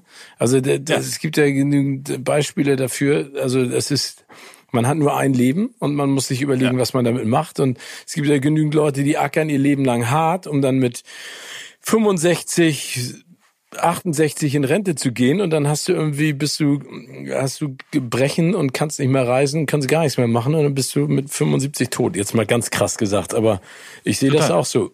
Ich glaube auch, dass man das Beste machen kann. Man muss es vorlesen, man muss was riskieren. Ich glaube, dass das Problem in Deutschland immer noch ist, dass es so ganz klare Strukturen gibt, ne? Kind haben, äh, Baum pflanzen, Haus bauen. Ähm, und das ist vielleicht wirklich noch so ein bisschen geprägt von, von vielen Eltern. Auf der anderen Seite, glaube ich, ist das Wichtigste, dass man, und ich finde jetzt ja gerade auch in dieser Phase, in der wir uns be bewegen weltweit, äh, ob politisch, ob äh, gesundheitlich, äh, da werden einem so ein paar Sachen echt klar, ne? Wir sind ein Pups im Wind äh, ja. Und äh, man muss, da, finde ich, wenigstens ein stinkender Pups werden, sonst macht es ja keinen Sinn. ich habe, äh, ja, ich habe eine der, also hier in Amerika wird ja ganz anders gebaut. Und ich ja, als, Spanplatten, als Deutscher, Spanholz, ne? Denke mir so, ach, das ist ja nicht richtig gebaut. Das ist doch nicht, wir bauen richtige, wir haben, wir bauen für 100 Jahre und das Haus, in dem ich aufgewachsen bin, ist eine alte Villa mit Steinen und ganz schwer und was auch immer. Das ist, wie man ein Haus baut. Und, und die Amerikaner, die haben ja den Schuss nicht gehört und die machen einfach nur Spanplatten und was auch immer. Ich glaube, langsam habe ich gecheckt, dass die auch aus voller Überzeugung sagen, ich baue ja nur für 20 Jahre. Also ich will dieses Haus, was ich jetzt hier hinstelle, will ich vielleicht die nächsten 10, 20 Jahre so leben. Aber wenn vielleicht ich das vererbe an meine Kinder, dann sollen die das abreißen und neu bauen und so bauen, wie sie das wollen, weil die werden es anders wollen als ich. Ja, und ich will dann vielleicht auch gar nicht mehr. Und das ist diese Kurzfristigkeit, nicht so auf ewig, also auch Arbeitgeber ist ja nicht, bleibt nicht ewig und so. Und das finde ich eigentlich ganz charmant und finde es eigentlich passender, zumindest zu mir und zu meiner Zeit, wo ich gerade bin, ist es passender, nicht zu wissen. Also fast alle Deutschen fragen mich immer, wann kommt ihr denn zurück? Oder wie lange bleibt ihr denn noch in Amerika? Nie irgendein Amerikaner hat mich das noch nie gefragt. Dem ist es total, der sagt, ist doch egal, was du in zwei Jahren machst. Also wir reden übers Jetzt da dabei. Und, und aber für Deutsche ist es sehr, sehr wichtig, immer zu wissen, aber was, wo siehst du dich denn in drei Jahren? Keine Ahnung. Ich, also ich weiß jetzt noch nicht mal, was ich nächste Woche mache. Ähm, wie soll ich denn wissen, was in drei Jahren ist? Und also in die letzten sieben Jahre hat sich mein Leben jedes Jahr massivst verändert. Sowohl von dem, von den Sachen, die ich mache, als auch von, von den, von meinem Einkommen, als auch von dem Ort, wo ich wohne, als auch von zu drei Kindern zu, also es ist einfach, also es, es verändert sich halt einfach sehr viel und, und da, da bin ich lieber, ja, so darauf, äh, ja, aber also du weißt, was ich ein bisschen sagen will. Der, der, äh, ich fahre damit ganz gut. Ob das der richtige Weg ist, keine Ahnung. Ja, aber das weiß man das, ja auch im Vorwege ja. nicht. Also, ja. also das ist ja, was ich habe mal gelernt, ne, du kannst dir Ratschläge holen, aber es sind ja immer Ratschläge aus einer subjektiven Perspektive. Ich kann ja meinen besten Freund fragen und sagen, wie soll ich mich da entscheiden? Und er kann mir ja sagen, was er denkt, aber am Ende ist ja trotzdem immer noch mein Leben. Ne? Also Total. du musst da selber 100%. im Prinzip ja. äh, da nach vorne gehen und, und schauen, was du aus deinem Leben machst und vor allen Dingen in welche Richtung das geht, äh, gehen soll. Und ich finde, also äh, ich bin ja auch, also ich bin ja auch halb Amerikaner. Ich habe da ja auch viel Beziehungen zu dem Land. Meine Eltern haben ja das gemacht, was du gemacht hast. Ne? Die haben im Prinzip ihre Zelte komplett abgebrochen äh, in den 60ern und sind äh, erst nach New York gegangen, dann nach Detroit und am Ende waren sie in, äh, in Phoenix, Arizona. Und, und ähm, das, was meine Eltern uns mitgegeben haben, uns Jungs, war immer, du kannst doch, also mach doch einfach. Ne, mein Vater sagt immer, du kannst im Prinzip keine Fehler machen, weil du aus jeder Entscheidung was lernst. Ne? Das ist ja nichts Total. Falsches. Und das, finde ich, ist echt etwas, was man vorleben und beherzigen muss. Manchmal muss man sich dann vielleicht doch nochmal eine Nacht drüber schlafen und manchmal muss man es einfach direkt aus dem Bauch. Also, aber du bist ja ein totaler Bauchmensch, genauso wie ich. Total. Ich habe hier so eine schöne Fragerunde für dich. Stell dir jetzt mal folgendes ja, Szenario ja. vor. Du musst mal ein Jahr, du hast ja mal ein Jahr vegan gelebt, ne? Ähm, ja. Und hast im November den Sober November veranstaltet. Auf was könntest du problemlos für immer verzichten? A. Soziale Medien, B. Fleisch und Alkohol, C. Deine Kreativität oder D. Kurze Hosen und Schlappen. Also ich bin ja auch ein kurze Hosen-Fan, ne? Ich kann den ganzen Tag nur in kurzen Hosen rumlaufen, T-Shirt, mehr brauche ich nicht. Also äh, wahrscheinlich meine Kreativität, weil ich mich nicht besonders kreativ wahrnehme, sondern eher effektiv. Also so, es ist, ich bin, ich habe gar nicht so krass geile Ideen. Ähm, ich mache einfach nur relativ schnell und das, Aber das, das ist nicht ist geil. Ist, nee, so, ja. Das ist geil. Das ist eine geile Antwort. Deine Effektivität. Das ist, das ist super. Äh, folgendes Szenario. Du müsstest dir unter das Materia-Tattoo ein Konterfei über den ganzen Rücken stechen lassen. Das Gesicht welcher Person würdest du wählen? A. Von Yoko, B. Von Jerome Boateng, C. Von Elias Mbarek oder D. von Campino? D. Campi. Also, das ist kein besonderer, kein besonders schöner Mann, aber ein sehr inspirierender Mann. Und dann, und dann, äh, außerdem ist er ein Rockstar. Äh, na gut, die, die anderen jetzt, ja, aber also äh, doch, nee, Campi ist tatsächlich, aber das äh, ist, ist glaube ich, gerade so, dass ich da äh, dieses sensationelle Gespräch mit Matze Hilscher, äh, das, was mich sehr berührt hat und was ich jetzt schon zweimal mir angehört habe und und wo wo ich also Campi hat mich sehr sehr sehr geprägt in dem, wie er so Dinge tut und ich finde ihn auch total geil. Sicherheit, ja, ja, ich finde großer ich, Fan von seiner Ideologie. Ich auch. Ich erinnere mich, ich habe den getroffen 1995 äh, in den MTV Studios äh, Holly Crescent in London. Und da hatten wir immer so ein Green Room, wo die reinkommen ne, und sich dann hingesetzt haben und dann sollten wir so ein Interview machen. Und ich weiß noch, dass äh, ich reinkam und das war eines der ersten Interviews, die ich gemacht habe. Und Campino saß da und ich glaube, er war so ein bisschen angefressen, weil er das kannte von allen anderen Musiksendungen, auch von, ich weiß gar nicht, ob es Viva da schon gab, aber dass es immer so kurze boulevardeske Interviews sind, ne? Ja. Also und äh, der hast schon gemerkt. Und dann habe ich angefangen und wir hatten eine Stunde Zeit. Wir haben da auch richtig fett was draus gemacht. Und irgendwann dreht er sich um und so, ey, wir reden ja richtig. Und ich dachte so, ja. Ne, also das, ja. aber so wie er es sagte, war das so, ja. so eine, so eine, so eine Randnotiz, aber also ich hatte das Gefühl, war ein Lob. Und da, damals hat er mich schon beeindruckt, weil er echt ein geiler Typ ist mit einer, mit einer, mit nicht immer Meinung, die ich hundertprozentig unterschreiben kann, aber er, er ist ein klarer Kopf und er ist jemand, der, der denkt und der sich verändert und der kritisch fragt. Das mag ich total an ihm. Ich finde ihn super. Total. Total. Also, noch, noch eine Situation. Du machst da wahnsinnig viel für den Nachwuchs. Hattest ja auch mal die Praktikantenserie I Want to Work for Ripkey. Da hätte ja. ich ja sehr gerne auch mal mich äh, selbst vorgestellt. Jetzt stell dir mal Folgendes vor. Du bist bei einem Bewerbungsges Bewerbungsgespräch, weil dein Lieblingsfilm ein Remake bekommt und die suchen für die Dreharbeiten den Setfotografen. Was würdest du bei folgenden Bewerbungsfragen antworten? Was kannst du, was andere nicht können? Unsichtbar sein. Au, sehr gut als Fotograf. Was sind deine drei Schwächen? Ähm, ich äh, bist du ungeduldig? Ja, ja, also ich habe ganz viele Schwächen. Ich überlege nur gerade, ich versuche ja die quasi den Job zu bekommen. Ich will ja den Job also, bekommen. Ja, deswegen, stimmt, stimmt. Deswegen ist aber die die lämste Antwort ist äh, ja, aber nee, nee, äh, ich ähm, ich mache nicht die besten Fotos, dafür aber viele Fotos. Also so die letzten zehn Prozent Qualität äh, kriegt man bei mir nicht. Also so, ich bin nicht besonders detailverliebt ähm, sondern mach lieber dann so viel wie möglich, wie es geht in, in der Sache.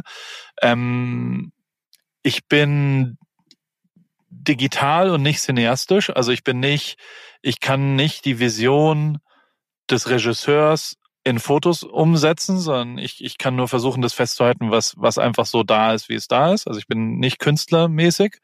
Ähm, und das dritte wäre, wahrscheinlich ich äh, ja, ich lass mich schon auch äh, äh, mich interessieren die anderen Sachen dann wahrscheinlich zu viel und da muss ich mich immer, äh, also so ich ich, ich sitze gern dann auch mittags da und unterhalte mich mit Licht und Ton und mit anderen äh, äh, Departments in so einem Film.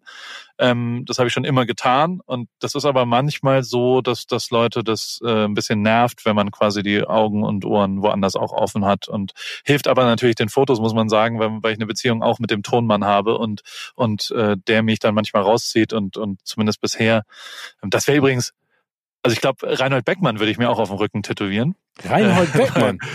Weil der hat, bei dem habe ich angefangen eigentlich, als der noch eine Show in der ARD hatte, eine Talkshow, habe ich den so, das war keine Ahnung, 2008 oder sowas, äh, also noch vor allem anderen, ähm, durfte ich dessen dem, auch wünsch dir was und weißes Blatt Papier, habe ich gesagt, kann ich deine Gäste fotografieren? Ich brauche nur zwei Minuten davon. Und dann haben die mir im zweiten Stock in Lockstedt in Hamburg äh, beim NDR so einen Raum gegeben. Dann habe ich da ein Fotostudio reingebaut und habe alle Gäste porträtiert und ähm, habe die immer unten abgeholt und habe gesagt, können wir, können wir kurz ein Foto machen? Und das war schon, der hat mir sehr, sehr, sehr geholfen und hatte, der hatte nichts davon. Der hat, der, der hat einfach nur mir geholfen, weil ich nett gefragt habe. Und das, also das äh, zu, bis heute äh, zutiefst dankbar. Deswegen würde ich den vielleicht auch. Und da war es aber also, eben auch so. Oder Campino hab, und Reinhold Beckmann Arm in Arm auf dem Rücken. Genau. Das fände ich gut. So vielleicht auf Pferden, nackt, den Sonnenuntergang entgegenreichen. Das würde ich machen. Das finde ich geil. Genau, und dann kannst du mich dann wenigstens als kleiner Hobbit, äh, der ja. die Pferdeleine hält und daneben. Ja, ja, ja. Das, da, danke dir. Ähm, wie würdest du das Team menschlich positiv beeinflussen? Ja, habe ich ja gerade schon gesagt. Also ich glaube, dass, dass ich wirklich ein Interesse an den Leuten habe und dass bisher das immer so war, dass das eigentlich ähm, äh, ich äh, nicht nur was aufsetze, sondern mich das wirklich interessiert, die anderen Jobs und und ich äh, auf Augenhöhe mit denen allen, egal ob das äh, ja, ob das die Putzfrau ist oder ob das der der Hauptschauspieler ist bisher. Das war fairerweise auch wirklich der Grund, warum ich sowohl mit in der Musik mit, mit, also ich konnte immer mit sowohl dem Star auf der Bühne als auch mit dem Roadie, der die Kisten zusammengebaut hat, ganz gut. Und ich konnte auch beim Fußball das so machen und ich konnte auch in der Formel 1 vor allem, ähm, war der Schlüssel eher, dass ich mit dem Mechanikern auch mich gut verstanden habe und dass ich die Namen von denen allen wusste. Ähm, natürlich hat es auch geholfen, mit Lewis Hamilton sich zu verstehen, aber nur wenn beides da ist, funktioniert's. Wenn dann noch on top äh, die CEOs dieser Welt mit einem äh, äh, gut auskommen, also die, die, die Anführer sozusagen oder die Universal-Chefs von diesem Film, ähm, dann geht alles zusammen. Manchmal ist es so und dann, dann wird's auch gut, aber ich glaube, die, die, die Basis, mit der sich gut zu verstehen, ist, ist was, was mir sehr leicht gelingt, weil es ehrliches, aufrichtiges Interesse an den Menschen ist und, und die das zumindest bisher immer äh, dann auch honoriert haben. So. Ja, aber die Stars wollen ja auch im Prinzip, dass du denen auf Augenhöhe begegnest. Also das ist meine Erfahrung in allen Interviews und allen roten Teppichen, die ich äh, auf allen roten Teppichen, die ich gemacht habe. Die wollen ja keinen, der den da, also äh, die Leute, die wollen, dass du den in den Arsch kriegst, die mit dem willst du ja auch nichts zu tun haben. Ne? Also so die dich die genau. dich minder behandeln. Wir haben eine ich antworte ja immer noch, also ich ja. antworte immer noch, weil ich den Job haben will. Ich bin immer noch im Bewerbungsgespräch, ne? Also ja, bin, nee, du hast bin, Ich bin in dem Modus, ich, also, will den haben. Du hast also den ich, Job. Paul. Ja. Du hast den Job. Danke, Steven. Sehr gerne. Ja, sehr gut. Wir haben ich freue mich da auch wirklich drauf. Also ich habe richtig Bock darauf. Es ist jetzt auch kein Scheiß und so ja. und ich habe auch keine anderen Optionen, sondern das ist tatsächlich das, was ich unbedingt machen will. So, ich habe äh, gestern mit meiner Frau bin ich aufgestanden und dann dann haben wir einen Kaffee zusammen getrunken und dann hat sie gefragt, was wünschst du dir denn für nächstes Jahr? Und dann habe ich wirklich sofort aus meinem Bauch heraus gesagt, ich möchte, dass Steven zusagt, dass ich diesen Job kriege, weil das tatsächlich was ist, was mich krass erfüllen würde, weil ich so Bock auf das Thema habe und weil ich so stolz wäre, da wirklich ein bisschen zu beizutragen, vielleicht durch zwei, drei Fotos. Ich weiß, die große Vision macht der Regisseur. Das ist tatsächlich, ähm, ja, Steven Gittchen Spielberg ist ja, also Steven das, das, Gittchen Spielberg finde ich schon gut. Ja, das ist eine Vision, aber trotzdem finde ich das so geil, dass du mir gerade zugesagt hast, dass, und, und ich, ich hoffe, dass ich dich nicht enttäusche. Ähm, aber ich werde alles dafür geben, dass, dass das sinnvolle Fotos sind. Das, Auch eine gute das, Rede? Das, wir werden das schaffen. das war eine super, also ich bin, ich überweise dir jetzt schon Geld, ohne dass du was gemacht hast. Ähm, sag mal, wir haben so eine kleine Rubrik, weißt die nennt sich Words of Wisdom. Im, ja? ja? Nee, sag. Ja, ich du bist dich unterbrechen, Entschuldigung. Ähm, ich unterbreche Kannst du manchmal. Was auch echt, was hilft und was wirklich crazy ist, dass das nicht, was ich ganz oft mache, ist, ist sowohl sinnvolles, ungefragtes Feedback, also so, ich habe, äh, also wer, wer auch immer, wo auch immer irgendwas macht, die freuen sich wirklich darüber, wenn man manchmal irgendwie, also ich freue mich auch drüber, wenn mir jemand sinnvoll wirklich sagt, du, ich höre den Podcast oder ich, ich gucke mir die Klamotten an, das und das finde ich so und so. Das ist, das ist was. Und loben. Also ganz viele Leute kriegen es ja wirklich schwierig hin, Leute zu loben. Also so wirklich auszuformulieren, wenn man was richtig gut findet, weil man dann irgendwie denkt, dass man sich unterm Wert verkauft. Ähm, da, da, also keine Ahnung, ich habe dieses, ich habe Campi fünfmal jetzt geschrieben, wie geil dieses Gespräch ist, nur weil wir gerade drüber geredet haben. Oder mhm. ich, ich sag auch wirklich vielen Leuten, keine Ahnung, ich bin großer Baywatch Berlin-Fan und gucke und, und schick dann Jakob oder Klaas oder oder äh, nee, Tommy Schmidt nicht, aber den anderen beiden auch mal echt Sprachnachrichten und sag, ey, das war eine richtig geile Folge. Es hat richtig Bock gebracht, das zu hören die letzte Stunde, weil es wirklich meinen Tag bereichert hat an dem Tag. Und das zu formulieren und das wirklich lobend auch mal äh, äh zu sagen, tun, glaube ich, gar nicht so viele. Und das hilft natürlich, äh, äh weil, weil wenn es ernst gemeint ist und echt gemeint ist, dann hat es mir zumindest auch immer ein bisschen geholfen. Zumindest glaube ich das. Weiß ich nicht. Nee, ich, nee, aber soll ich dir mal was sagen? Ich finde, das ist eine ganz tolle Eigenschaft, die du dir unbedingt erhalten sollst, weil das machen ganz selten Menschen. Also vor allen Dingen in unserem Business, andere Leute loben für das, was sie getan haben oder wenn ihr was getan hat, weil ähm, Ich weiß gar nicht warum. Ich habe immer das Gefühl, die, die denken dann, sie loben einen Konkurrenten oder eine Konkurrentin oder geben irgendwas ab, aber das passiert total selten. Und ich finde, es gibt nichts Besseres, das zu machen, aber das mache ich auch total gerne. Also wenn ich, ich, glaub, wenn ich was höre und sehe, dann, dann äh, schreibe ich ja. das auch direkt, weil ich finde, das ist ja das Wichtigste, dass man auch Feedback kriegt, nicht nur in den sozialen Medien dieses Bashing, was die ganze Zeit ähm, passiert. Ne? Aber es ist halt auch, das ist ein Unterschied zwischen Amerika und Deutschland auch, muss ich auch wirklich sagen. Ja. Also die Podcast-Landschaft, um es nur mal darauf zu, zu begrenzen, was natürlich nur, nur, ein Teil davon ist, aber trotzdem, ähm, hier sind die Podcasts sehr positiv und erzählen positive Geschichten und, und schlimmes Wort, aber trotzdem auch inspirierend, weißt du? Also ja. persönliche, eigene Geschichten, die wirklich da sind. In Deutschland gibt's schon echt, ich sag mal, die Top drei Podcasts sind ganz stumpfes Lästern kann man erzählen, was man will. Also die Reichweiten, du, du, du wirst am erfolgreichsten, wenn du einfach lästerst. Das ist eine deutsche Eigenschaft. Weißt ja. du? Also wenn du negativ Bösartig gegenüber anderen. Bist. Ist auch einfacher. Also weißt du, ich. Äh, es ist immer einfacher, Menschen einfacher. niederzumachen. Ja, genau, als, als positiv irgendwie was zu machen. Und ähm, ähm, äh, das, das ist was, was wir mit Joko zumindest, wir uns vor jeder Folge sagen, wir wollen positive Themen besprechen. Wir wollen nicht lästern. Trotzdem passiert es immer mal wieder, dass ich irgendwie äh, irgendwas scheiße finde und das dann formuliere. Und danach ärgere ich mich immer, weil ich denke so, ach, das bringt überhaupt nichts. Das äh, ist negative Energie in die falsche Richtung. Und, und irgendwie als Menschen haben wir ja alle akzeptiert, dass Lästern nicht so cool ist irgendwie. Mhm. Ähm, aber in der, in der Medienlandschaft äh, äh ist es doch echt noch ganz schön cool. Also keine Ahnung, guck dir Oliver Pocher an. Der besteht nur aus Lästern, aus nix anderem als aus Lästern. Ja, aber das ist das ja auch, das ist ja die Tatsache. Ich habe ja immer gesagt, Humor ist für mich nicht Menschen niederzumachen, Ne? Also das ist ja auch der, die große Kunst, die ein Harpe Kerkeling ja immer beherrscht hat. Er hat über ja. sich selber mit den Menschen gelacht. Ne? Er hat sie nie genau. bloßgestellt, nie auflaufen lassen. Und das kotzt mich an. Das sehe ich ganz genauso wie du. Da gibt es einfach zu viele Negativbeispiele. Und ich verstehe es auch nicht. Aber das ist, das ist auch eine deutsche Eigenschaft. Ohne jetzt die ganze Zeit einen deutschen Bashing zu betreiben. Aber dieses, ach, dem anderen geht's noch viel schlechter als mir, das freut mich. Und das geht mir total auf den Zeiger. Es ist, äh, wenn ich, wenn ich einen, ich verstehe es bis heute nicht, wenn ich einen, einen Rabatt mache mit meinem Pullis oder mit den ja. Klamotten, die ich da mache, ähm, dann dann gebe ich da manchmal, oh, jetzt hier äh, gibt's 20 Prozent mit dem Code Biden, weil ich wollte, dass der die Wahl gewinnt und dachte, vielleicht bringen wir ein bisschen Energie in irgendeine Richtung damit, machen wir irgendwas dazu. Dann kriege ich sofort Nachrichten, die sagen, oh Mann, ich habe gestern gekauft. Und die ärgern sich darüber. Das verstehe ich. Ich verstehe es kurzfristig, aber wenn man mal eine Sekunde darüber nachdenkt, das ist totaler Bullshit. Dann, dann hat man ja für, ich sage jetzt mal, 60 Euro einen Pulli gekauft und war froh damit. Wie kann man denn nicht mehr so froh sein, wenn dieser gleiche Pulli jemand anders für 40 Euro? Das hat doch überhaupt nichts mit dem eigenen Konsum zu tun. Also der ist ja trotzdem und dieses, und es fasst sich übrigens alles zusammen in einem Begriff, den es nur in Deutschland gibt der ist nur existent in Deutschland und das ist Preis-Leistungs-Verhältnis. Und wir wir nehmen es die ganze Zeit. Das gibt es überhaupt gar nicht als Begriff in Amerika zum Beispiel. Ähm, und die Leute reden auch gar nicht so richtig darüber.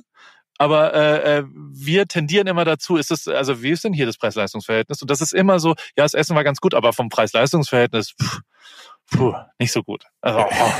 Also äh, Preis-Leistungs-Verhältnis. Da, das ist, das fasst das eigentlich alles ganz gut zusammen, finde ich. Und und äh, ja, also Aber natürlich ist es jetzt auch. Weil ja. du es gerade, weil du es gerade angesprochen hast und wir diese Rubrik Words of Wisdom haben, gibt's denn, also ja. weil wir ja auch gerade drüber sprechen, gibt's denn zum Beispiel im Laufe deines Lebens einen Ratschlag, auf den du hättest verzichten können, oder gab es nie so etwas? Weil du lebst ja in den Tag rein. Oder gab es auch Leute, die dir, also neben Reinhold Beckmann und Campino, nicht nur Chancen, sondern auch einen Rat gegeben haben, bei dem du nachher ja. dann sagst, den hättest du nicht gebrauchen können? Ich glaube, ich habe relativ früh äh, als Fotograf, als wirklich äh, in der Ausbildung assistiert. Und da haben ganz viele Leute mir immer gesagt, so und so macht man das. Also klassischerweise eine Mappe erstellen, ein Portfolio erstellen, einen Agenten sich suchen und dann geht man zu Werbeagenturen und bekommt darüber dann Job. Also die Regeln des Businesses. Mhm. Und ich habe irgendwann mal quasi so ein bisschen erlebt, dass vielleicht auch anders es geht. Also zum Beispiel zu, durch sowas wie I Want to Work for Ripkey oder ich habe auch Life of Paul, das waren so kleine Making-ofs, die ich an, relativ früh angefangen hatte, äh, bevor Leute auf Insta-Story Making-ofs von Fotoshootings gemacht haben und so weiter. Und fairerweise habe ich da dann irgendwann sehr schnell und jetzt wird's ein bisschen profan, aber ich glaube, man tendiert zu sehr dazu, sich anzuschauen, wie es die letzten zehn Jahre war und Karrieren anzuschauen, wie die die letzten zehn Jahre, weil man da was draus lernen könnte von erfolgreichen Leuten oder sowas. Ähm, der Hauptfaktor für Erfolg, finde ich zumindest, also es ist wirklich jetzt abgekürzt und profan, aber trotzdem, ja. so wie ich das wahrnehme, ist Timing. Ist einfach nur zur richtigen Zeit am richtigen ja. Ort. Dieses Ganze, was ich auch Glück finde. Ähm, und meine Karriere zum Beispiel, wenn wir jetzt wenn wir, wenn wir fünf, über die letzten 15 Jahre reden äh, würden und das alles analysieren würden und dann hätten wir am Ende einen 713 Schritte Plan, was man machen muss, um dahin zu kommen, wo ich jetzt gerade bin. Kein einziger dieser Schritte wäre ab jetzt für die nächsten 15 Jahre anwendbar. Kein einziger. Weil die Zeit komplett anders ist, weil es eben nicht im Jahr 2005 angefangen hat und im Jahr 2020 an ab äh, und das ist der Hauptfaktor. Alles andere ist total scheißegal. Und das irgendwann mal zu realisieren, dass die Leute, die dir sagen, aber das muss man so machen, das ist aber so, wie das funktioniert und dein neuer Weg, der ist anders und damit wirst du keinen Erfolg haben, da zu checken, dass das Gegenteil eigentlich der Fall ist. Ähm, dass eigentlich die neuen Wege die wirklich erfolgreichen sind und die Pionierarbeit, die Leute, die zum ersten Mal was machen, das vergessen die Menschen nicht. Und die zum ersten Mal irgendwo was sehen, die Wiederholung wird nie funktionieren. Und das ist auch was, was in der Musik immer wieder stattgefunden hat. Die Wiederholung des Albums, also dass man so, da ist der Schmuse-Song, da ist der erfolgreiche Song, da ist von was auch immer. Lila Wolken von Materia kann man nie wieder wiederholen, weil das in nee. dem Moment ein Sommergefühl getroffen hat und dieses Momentum und das aus der Musik raus zu lernen, dass man neue Wege gehen muss. Das, das habe ich, ja, also der, der, der falsche Ratschlag ist der, was ist die letzten fünf Jahre passiert? Und genauso, also ich, ich rede ja die ganze Zeit über mein Leben gefühlt und was ich alles Tolles gemacht habe. Nichts davon ist wirklich anwendbar, muss ich auch wirklich sagen. Also ich rede gerne über 2014 und wie das mit der Fußball-WM und was auch immer, aber nie wieder wird es das geben, weil in der Art und Weise und in der Situation, ja. logisch. Und auch von den genau. Gegebenheiten, was du ja meintest. Was nimmst genau. du denn nicht als Selbstverständlichkeit hin? Ähm, äh, dass Leute, äh, Qualität von Produkten. Also, dass man oder Honorierung von, von Produkten auch. Also der, der am allermeisten freut mich, und das habe ich sehr, sehr von den Toten Hosen gelernt und habe das aber seit Tag eins, dass man sich Mühe gibt, mit, äh, also ich habe zum Beispiel alle Fotobücher, die ich je gemacht habe, immer selbst signiert. Es gibt kein einziges, was ich, und ich habe es mal ausgerechnet, das sind über 120.000 Signierungen, die ich schon gemacht habe in Summe. Ähm, das, das, äh, äh, diese Liebe zum Detail, glaube ich, die ich gar nicht so toll bei mir finde, aber ich ähm, finde das fast das Erfüllendste, dass man sich Mühe gibt mit Details, ob das, und das mache ich bei Paris jetzt auch, mit einer Verpackung. Ich, also ich, ich habe mir sehr viel Gedanken über den Karton gemacht. Jetzt kann man natürlich sagen, es ist tolles Marketing, das ist was auch immer, aber vor allem macht jemand diesen Karton auf und freut sich darüber. Und ich krieg so viele Nachrichten von Leuten, die sagen, boah, das ist ein geiler Karton, weil da ein Foto von einem Pool innen drin ist und draußen ist der schwarz. Also du machst quasi so Sommer, LA, machst du auf. Und das ist ein positiver Impuls erstmal. Total. Dass Leute das honorieren und, und sehen, das, daran glaube ich. Und das, das haben mir die Toten Hosen und Materia auch beigebracht, weil äh, genau da das super relevant auch ist. Also, und dieses, vor jedem Konzert haben, haben, haben die dann auch immer gesagt, heute ist jemand, heute ist hier im Publikum, das haben die vor jedem Konzert, die Toten Hosen gesagt, heute ist jemand im Publikum, für den ist es das letzte Tote Hosen Konzert. Weil der wird sterben. Danach, irgendwann in den nächsten vier Jahren. Das ist sein letztes Konzert. Und heute ist aber auch jemand im Publikum, dessen erstes Tote Hosen Konzert es ist. Und unser Anspruch ist, dass beide beseelt und glücklich nach Hause gehen. Und das hat mich so gerührt immer, dass du dir diese Mühe gibst, wirklich bis ins letzte Detail und die Toten Hosen haben immer noch mal mehr Geld fürs bessere Licht und für die bessere Sound und für was auch immer und eben nicht sich allein vorne hingestellt und maximal Geld abgecasht, sondern haben immer in die Menschen investiert und davon leben sie und nicht, weil sie so tolle Investoren sind, sondern einfach, weil sie ehrlich in dieses Erlebnis. Und das versuche ich bis heute und das und ich mache mir Mühe und ich mache diese Aktion und ich mache, ich sitze da und schreibe 400 Mails, weil ich bescheuerterweise irgendwie gesagt habe, ich schicke euch einen PDF von dem veganen Monat. Und dann wache ich auf und habe 400 E-Mails und dachte, hui, jetzt muss ich, dann habe ich vier Stunden lang E-Mails geschrieben. Das ist aber hoch erfüllend weil ja 400 Leute auch eine E-Mail danach kriegen und ja. die das auch honorieren. Und das ist das größte Glück, wie ich es zumindest wahrnehme für mich, wirklich ähm, ähm, ähm, die Möglichkeit zu haben, sich Mühe zu geben und dass diese Mühe auch noch honoriert wird und ankommt, das ist mega geil. Das ist geil. Also mein, mein Bruder, mein einer Bruder ist ja Schauspieler und der hat mir mal was Spannendes erzählt. Als wir in Los Angeles gelebt haben, hat er sich auf eine Rolle vorbereitet und hat das Morse-Alphabet ähm, gelernt. Und da war Funke ja. auf so einem U-Boot und dann meine ich zu ihm, sag mal, Andy, aber warum lernst du das denn? Du bist doch an dieser Szene nur hinten irgendwie zu sehen und tippst das kurz mal ein. Und dann meinte er so, ja, aber weißt du was, da sitzt irgendwo jemand im Kino oder irgendjemand zu Hause, der kennt das, der weiß, wie das funktioniert. Und der sieht dann, dass ich da irgendwie völlig äh, wirkungslos Dinge eintippe. Und genau für den mache ich das.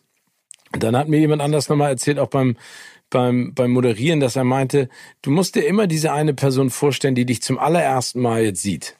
Ne? Was für einen Eindruck soll die von dir bekommen? Genau das, wie, wie die Toten Hosen das gemacht haben. Und das finde ich eine ganz tolle Einstellung, weil man kann es nicht allen recht machen, aber man kann sich Mühe geben, die größtmögliche Bandbreite abzugreifen. Und vor allen Dingen, wenn du selber Spaß daran hast und das ausstrahlst, dann überträgt sich das automatisch ja auf egal, wer da sitzt. Ob das einer ist, zehn, hunderttausend, ne? Und wie du ja gesagt hast, bei, bei den Toten Hosen Konzerten dann der, der Mensch, der stirbt und der Mensch, der es zum ersten Mal sieht. Und das das, das finde ich geil. Finde ich echt super. Zutiefst, zutiefst beeindruckend bei Barack Obama auch. Gibt es zwei Geschichten dazu. Einmal, also eine ist in diesem Film drin, da, da der Fotograf hat eine 18, seit 18 Jahren ist er mit einer Frau zusammen und heiratet die aber nicht. Und die stehen dieses ganz weltberühmte Foto von Barack Obama und Michelle in so einem Industriefahrstuhl, wo der Secret Service drumherum steht und sie so Stirn an Stirn stehen. Ja. Hast du das vor dir? Und ähm, davor oder danach, weiß ich nicht genau, haben sie mit dem Fotografen, der dieses Foto gemacht hat, darüber geredet und Barack Obama sagt zu Michelle so, guck mal, Pete hat immer noch nicht seine Frau geheiratet, 17 Jahre jetzt und und äh, äh, äh, sie wollen heiraten, es gab wohl einen Antrag, aber aber die Hochzeit findet irgendwie nicht statt. Und dann sagt Pete so, ja, wir haben noch nicht den richtigen Ort gefunden. Und und sie sie ärgern ihn so ein bisschen und dann sagt Barack Obama so, und wir haben noch nicht den richtigen Redner gefunden. Und dann sagt Obama so, ja, Warum macht ihr es nicht im Rose Garden im Weißen Haus? Und übrigens, dann halt ich die Rede. Und er so, ja, ja, ja. Und dann er so, nee, im Ernst. Warum macht ihr es nicht? Wenn das nicht reicht, was dann? Und dann, cut, zwei Monate später im Rosengarten im Weißen Haus hält Barack Obama Ach, bei der Hochzeit die Rede. Geil, ey. Und das ist so real und so, und das macht er nicht, weil dann ein PR-Team dabei ist oder was auch immer. Und auch, das ist dem scheißegal, dass dieser Film jetzt rauskommt, acht Jahre später oder was auch immer. Das macht er, um diesem Fotografen eine Freude zu machen. Ja, das, das, das, ist, das ist geil. Das und da gibt's noch einen zweiten, der so ein, so ein auch ganz krasses ein YouTube-Typ, die halt so eine so eine Bucketlist hat. Den Typen habe ich auch kennengelernt. Ähm, das, das ist quasi, das sind so so Jungs, die sagen, ja, wir machen jetzt eine, eine, eine Bucketliste. Und dann war einer der Punkte mit Barack Obama Basketball spielen. Und dann und der hat halt nicht geklappt und bla bla. Und die haben also wirklich einfach YouTuber, ist auch zehn Jahre her, aber trotzdem, haben dann irgendwann gesagt, ja hier, und das gibt's auf Video, und es ist eine ganz echte, geile Kamera, wie die dann äh, zum 17. Mal zum Weißen Haus endlich hinkommen. Obama ist aber nicht da, aber sie dürfen zumindest auf dem Basketballplatz vom Weißen Haus immerhin, weil sie jemanden kennengelernt haben, der irgendwie über Connections gesagt hat, okay, ich bringe euch dahin, dann habt ihr zumindest auf dem Basketballplatz gespielt, alles andere geht nicht. Und dann stehen die da und machen so Fotos und natürlich passiert es, dann kommt Barack Obama um die Ecke und sagt, ah, ihr seid die YouTube-Dudes, okay, spielen wir Basketball und so. Und das ist so krass ehrliche Emotion, weil man wirklich sieht, dass der das 0,0 macht, ähm, um irgendwo PR-mäßig was auch immer, sondern nur um den Leuten noch Freude zu machen. Und das ist jetzt kein großartiger Aufwand und das ist wirklich crazy. Und Lewis Hamilton ist da genauso übrigens. Ne? Also der ist, der wirkt manchmal so ein bisschen distanziert Finde ich Sonnenbrille und Kappe der ist der herzlichste Mensch, der tut jedem einen Gefallen und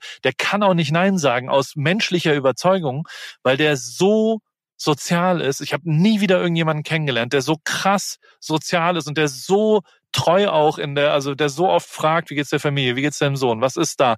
Der, als mein Sohn geboren wurde, waren wir unterwegs, hat er jeden Tag immer dem Privatjet-Piloten gesagt, wenn Paul sagt, er muss los, fliegst du los und so weiter. Und ich war so, ja, das muss der nicht. Weißt du, also so, ich komme auch anders. Es war, also die Leute, da gibt's ein paar Leute, die so erfolgreich sind, wie sie sind, weil sie aus echter Überzeugung das machen. Jetzt bin ich ein bisschen abgeschweift, Entschuldigung. Aber Nein, also überhaupt nicht. Aber das sind, das sind ja, ja, aber das sind ja Begegnungen, die einen prägen und die einen freuen. Also ich finde, sowas ist ja nicht nur inspirierend, so, sondern sowas freut mich, weil in all dem Wust an Negativität und an irgendwie schlimmen Situationen, in denen wir uns auch befinden, ist das einfach für mich genau das, was das Leben lebenswert macht. Und danach äh, laufe ich echt mit so viel Liebe in meinem Herzen rum und freue mich und habe so ein breites Grinsen im Gesicht. Ich find's geil. Und das sind ja tolle Geschichten. Also das sind ja menschliche Geschichten. Was bedeutet denn, äh, was bedeutet für dich Erfolg und was würdest du als deinen größten Erfolg betiteln? Äh, meiner Familie das möglich zu machen, was wir hier gerade erleben. Also ähm, das glaube ich, das, das der größte Erfolg, den ich hatte. Das zweite, ja, ich glaube schon, dass das also wirklich, ich, ich nehme das wirklich für mich jetzt, ich bin 39 und ich nehme mein Leben jetzt schon als als Zugabe wahr. Also so so was ich erlebt habe und was da passiert ist und das mit von Fußball-WMs über, also was das das ist jetzt schon so, dass wenn ich ich war keine Ahnung vor vor zwei Monaten in Deutschland und habe da Abend gegessen mit mit Sascha Lobo, weil das für mich ein sehr inspirierender, auch geiler Talk mit mit Matze Hilscher war und wir uns danach ein bisschen hin und her geschrieben haben und dann dann ich kannte den davor nicht und also persönlich und es war ein toller Abend. Und der hat, also wir haben auch so ein bisschen über mein Leben geredet und dies und das und irgendwann hat er gesagt, du musst ein Buch drüber schreiben und so, was ich nicht tue, aber trotzdem habe ich schon so krass viel erlebt, ähm, äh, dass jetzt schon alles cool ist. Also so, ich, es ist alles nur noch Zugabe, was jetzt passiert und es wird alles nur noch, ich bin zutiefst demütig, dankbar für das, was schon passiert ist. Ich konnte in Amerika leben, vier Jahre am, am Meer. Ich kann hier, also mit, mit hochinspirierenden Leuten konnte ich kennenlernen. Ich durfte viel Zeit mit Niki Lauda verbringen, der mich zutiefst geprägt hat. Ich habe wirklich, äh, ja, also so, so, ich bin wirklich jetzt schon, es ist schon viel, viel mehr, als ich je äh, verdient hätte oder je auch nur annähernd mir hätte träumen zu wagen, was da passiert ist. Und, und dementsprechend, ich glaube, das ist der größte Erfolg, äh, äh, den ich habe. Und dass ich zweitens keine einzige Telefonnummer habe in meinem Telefon, ähm, wo ich Angst habe, wenn die klingelt. Oh. Also es gibt eigentlich keine einzige Beziehung, die richtig crazy scheiße auseinandergegangen ist. Ähm, also, also privat, ja. beruflich, freundschaftlich. Von bis, ja. Genau. Also fast alle Leute, äh, nee, ja doch, alle Leute sind so, also vor allem beruflich auch und so. Und da waren schwierige Entscheidungen. Ich habe Paris mit About You zusammen gemacht, äh, gestartet. Die haben mir sehr geholfen am Anfang und dann habe ich nach vier Monaten gesagt, ich will es allein machen. Das ist nicht cool von meiner Seite. Trotzdem kann ich Tarek Müller, den Gründer von About You, jetzt immer noch anrufen. Und ich kann auch Reinhard Beckmann noch anrufen, auch weil ich irgendwann aufgehört habe, da zu fotografieren. Oder ich kann Campino anrufen oder ich kann Toto Wolf oder Lewis Hamilton oder was auch immer. Also und das waren alles immer nicht einfache Trennungen, sind immer Trennungen aber dass es niemanden gibt, wo ich wirklich riesen, ich denke, oh Gott, oh, da kommt jetzt, äh, ui, das, das, das nehme ich als großen, großen Erfolg wahr. Ähm, ähm, ja, weil es, weil es natürlich gab es Konflikte, natürlich gab es. Ich habe hier, ich habe vorgestern habe ich äh, gibt's hier in meinem Büro gibt's Parkplätze und da gibt's neue Mieter, die einen Smokeshop betreiben, die ein bisschen mehr Straße sind, würde ich mal so sagen. Ja. Und die parken immer auf meinem Parkplatz. So, und dann habe ich irgendwann gesagt, ey, da ist ein Radständer und ich würde gern mein Fahrrad äh, heute dran arbeiten, könnt ihr heute mal das Auto woanders hinstellen. Ist mir total egal, wenn die auf meinem Parkplatz stehen. Das ist auch nicht mein Parkplatz. Also es ist mein Parkplatz, aber ich parke halt woanders. Total scheißegal. Ähm, dann geht die Frau weg, parkt nicht um und fünf Minuten später kommt in die Gruppe Vermieter und alle vier Mieter eine iMessage-Gruppe, eine Nachricht von äh, von dem von dem äh, von dem Mann von der Frau, wo es so, wo er mich sofort so, ey, ich, Dave, was ist hier los? Das Arschloch von Paris hat, also er hat wirklich Asshole dreimal zu mir gesagt.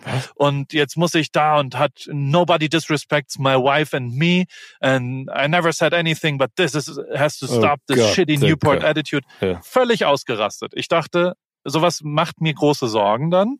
Ja. Und ich denke mir, oh Gott, oh Gott, oh Gott, das, also weder wollte ich das noch, also stimmt auch einfach nicht, aber trotzdem, also man, man, es war die, die, Zutaten für ein wirkliches Konfliktgericht waren da. Er rastet aus und da bla. Und das habe ich innerhalb aber von 45 Minuten, ich bin rübergegangen, habe den Espresso gemacht, habe gesagt, Entschuldigung, das wollte ich nicht. Es ist hier ein Parkplatz, mir ist es scheißegal, ich wollte auch nicht. Der hat dann auch daraus gemacht, dass ich gesagt habe, ich, mache sein Auto kaputt, weil ich keine Verantwortung übernehme. Habe ich auch nie gesagt. Ich habe einfach nur gesagt, warum ich äh, nicht wollte, dass sie da an diesem einen Tag, alle anderen Parkplätze waren übrigens frei. Egal, ich hätte recht gehabt, er hat äh, nicht recht gehabt, trotzdem flippt er aus. Da hätte man irgendwie eskalieren können. 45 Minuten später geben wir uns die Hand, alles ist cool, er hat sich entschuldigt, alles, was auch immer. Sowas erfüllt mich sehr, weil sowas kann auch ganz, ganz anders gehen und dann hat man Angst einfach. Man hat zwar recht vielleicht, aber man hat vor allem Angst vor den Menschen und das ist ein richtig scheiß, also das kann ich ganz, ganz schwierig. Ich drehe auch jeden, der mich hatermäßig anschreibt oder irgendwo kommentiert oder was auch immer, äh, äh, versuche ich umzudrehen. Also so, so, ich sage dann immer, ja, aber warum? Also wenn irgendjemand, gibt's ja schon auch, wenn Leute kommentieren und sagen, das ist aber jetzt viel zu teuer, ähm, wenn wir mal einen handgeprinteten Pulli haben, der halt 22 Euro im Print kostet, weil wir in Deutschland dieses Produkt anfassen und siebenmal Siebdruck machen. Und deswegen kostet der Pulli dann halt mehr. Und dann schreibe ich dem und schicke dem Sprachnachrichten und sage dem, hey, versucht denen das verstehen zu lassen. Und meistens verstehen es die Leute auch und sagen dann, okay, hast recht, war mir gar nicht klar. Und das erfüllt mich sehr muss ich sagen. Das nehme ich als großen Erfolg wahr. Aber das lässt du auch nicht auf dir sitzen. Also das ist für dich Null. auch ganz wichtig, dass du das klärst, ne? Ja, ja, total. Und ich habe jetzt auch, ich hatte einen Shitstorm vor zwei Monaten, weil weil es ein Missverständnis gab über, weil ich ein Video von einem 19-jährigen Mädchen, äh, da hat sich jemand anders mit dem Video beworben. Ich dachte, das wäre ihr Video und dann habe ich was Falsches gesagt. Dann hat sie sich beschwert und ich habe nicht da, da hat sie mich in einem falschen Moment erwischt und da habe ich einen Fehler gemacht und habe quasi gesagt, ist mir doch egal, so ein bisschen, jetzt mal abgekürzt. Ähm, und dann habe ich wirklich sehr viele, sehr negative Nachrichten bekommen, die auch das zu erkennen, so hat 24 Stunden gedauert, aber dass die auch recht haben damit. Und dass man aber dann trotzdem durch aktive Energie das hinbekommt, dass auf jeden Fall die Betroffenen, aber vielleicht auch alle anderen Leute, die sich zu Recht darüber aufgeregt haben, fein damit sind, okay, das ist jetzt gelöst. Ähm, ähm, das ist was wahrscheinlich von meiner Mutter, die ist Mediatorin, die war früher Scheidungsanwältin, war quasi immer dafür verantwortlich, dass, dass der Konflikt eskaliert. Also wenn du, wenn du dich scheiden lässt und dann gehst du zum Rechtsanwalt, dann sagt er dir deine Rechte. Ich bin auch überhaupt kein Fan von Rechtsanwälten übrigens, weil ich, weil die immer nur eine Seite beleuchten. Und ähm, das kann aber nicht der beste, also die egozentrische Seite kann nicht die beste Lösung für die Gesamtbeziehung sein. Und es sind immer nee. zwei Seiten. Und deswegen bin ich großer Mediationsfan, wenn es funktioniert, dass man eine Lösung findet, die nicht darauf basiert, wer Recht hat und was einem zusteht, sondern die darauf basiert, was gut für die Zukunft ist. Und das ist oft was ganz anderes, als was einem zusteht oder was, was, was Recht ist. Und ähm, dementsprechend bin ich wirklich äh, überhaupt kein Fan von Rechtsanwälten, grundlegend, die wirklich nur einseitig äh, äh, Rat geben. Ähm, und von, und von paar, äh, ausstehenden Auseinandersetzungen, die man nicht klärt. Genau. genau. Aber bist du, das, also das, es gibt ja auch diesen Spruch, dass man nie im Streit ins Bett gehen soll und schlafen soll. Also bist du auch jemand, der ja. das dann klärt? Versuche ich, ja. Aber also natürlich, äh, manchmal auch klappt das nicht mit dem Schlafen, erst recht mit der Zeitverschiebung, wenn ich mich mit Deutschland streite. Aber ähm, ich bin schon auch nicht einfach. Also es klingt jetzt, als, als ist alles, was auch immer. Also so, so ich, ich bin halt schon sehr deutlich. Ich sage auch sehr klar, dass ich das scheiße finde, wenn ich was scheiße finde. Das ist super schwer, glaube ich, mit mir zu arbeiten. Ich bin auch wirklich kein Teamplayer. Also so, das, was klappt in den letzten 18 Jahren, hat geklappt, weil ich dafür verantwortlich war und ich auch accountable war, also ich quasi einfach ja verantwortlich war und ähm, das, was nicht geklappt hat, war immer, wo quasi drei, vier Leute was gemeinsam gemacht haben. Das ist meist schief gegangen. Also äh, äh, da bin ich einfach nicht besonders gut drin. Aber äh, es ist ja trotzdem eine Stärke, sich das einzugestehen und dann auch zu kommunizieren. Ne? Das ist ja immer das Schwierigste. Ja, ja. Ähm, mein lieber Paul, das war ein, ein sehr äh, großartiges Gespräch. Ich habe noch eine letzte Frage für dich. Ja. Welcher Filmtitel passt aktuell perfekt zu deinem Leben? ähm, also muss das ein alter sein oder darf das ein neuer sein? Kann, kannst alles. Alt, neu, ähm, ausgedacht. Der Okkasionsparasit. Der was? Der Okkasionsparasit. Dann erklär mir mal, was der, der Okkasionsparasit ist. Ein Mensch, der sich am Ende immer nur auf eine Occasion ist quasi die, der, der, das Event, der, der, das Moment und der davon profitiert, was da gerade passiert. fasst mein Leben ganz gut zusammen. Also es ist ja nicht so, dass ich irgendwas kreiert hätte, äh, was alleinstehend kunstmäßig da ist, sondern ich hatte halt immer das Glück, dass Materia gut wurde, dass die Toten Hosen große Konzerte gespielt haben, dass die Fußballer Weltmeister geworden sind, dass die, damit hatte ich null was zu tun, ne? dass die, dass Lewis Hamilton schnell im Kreis fährt und dass äh, Nico Rosberg da, da ganz Gutes macht. Das, das sind alles äh, äh die, die Momente und die Okkasionen und da habe ich mich parasitär äh, dran gehängt.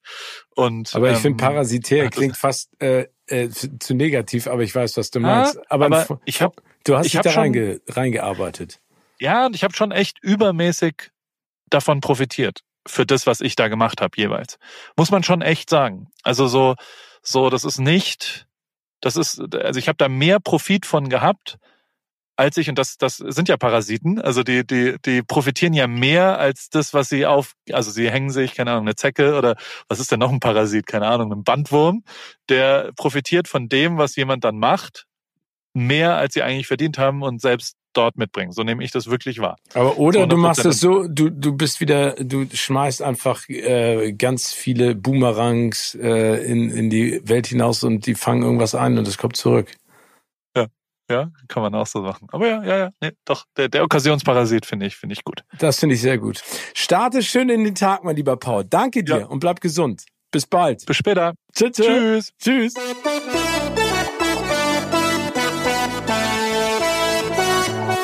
Also, denkt dran, all das gibt es auf Disney Plus. Meldet euch jetzt unter disneyplus.com an und seid mit nur 6,99 Euro im Monat dabei. Viel Spaß! Kino oder Couch wurde euch präsentiert von unserem Kinopartner Sinistar.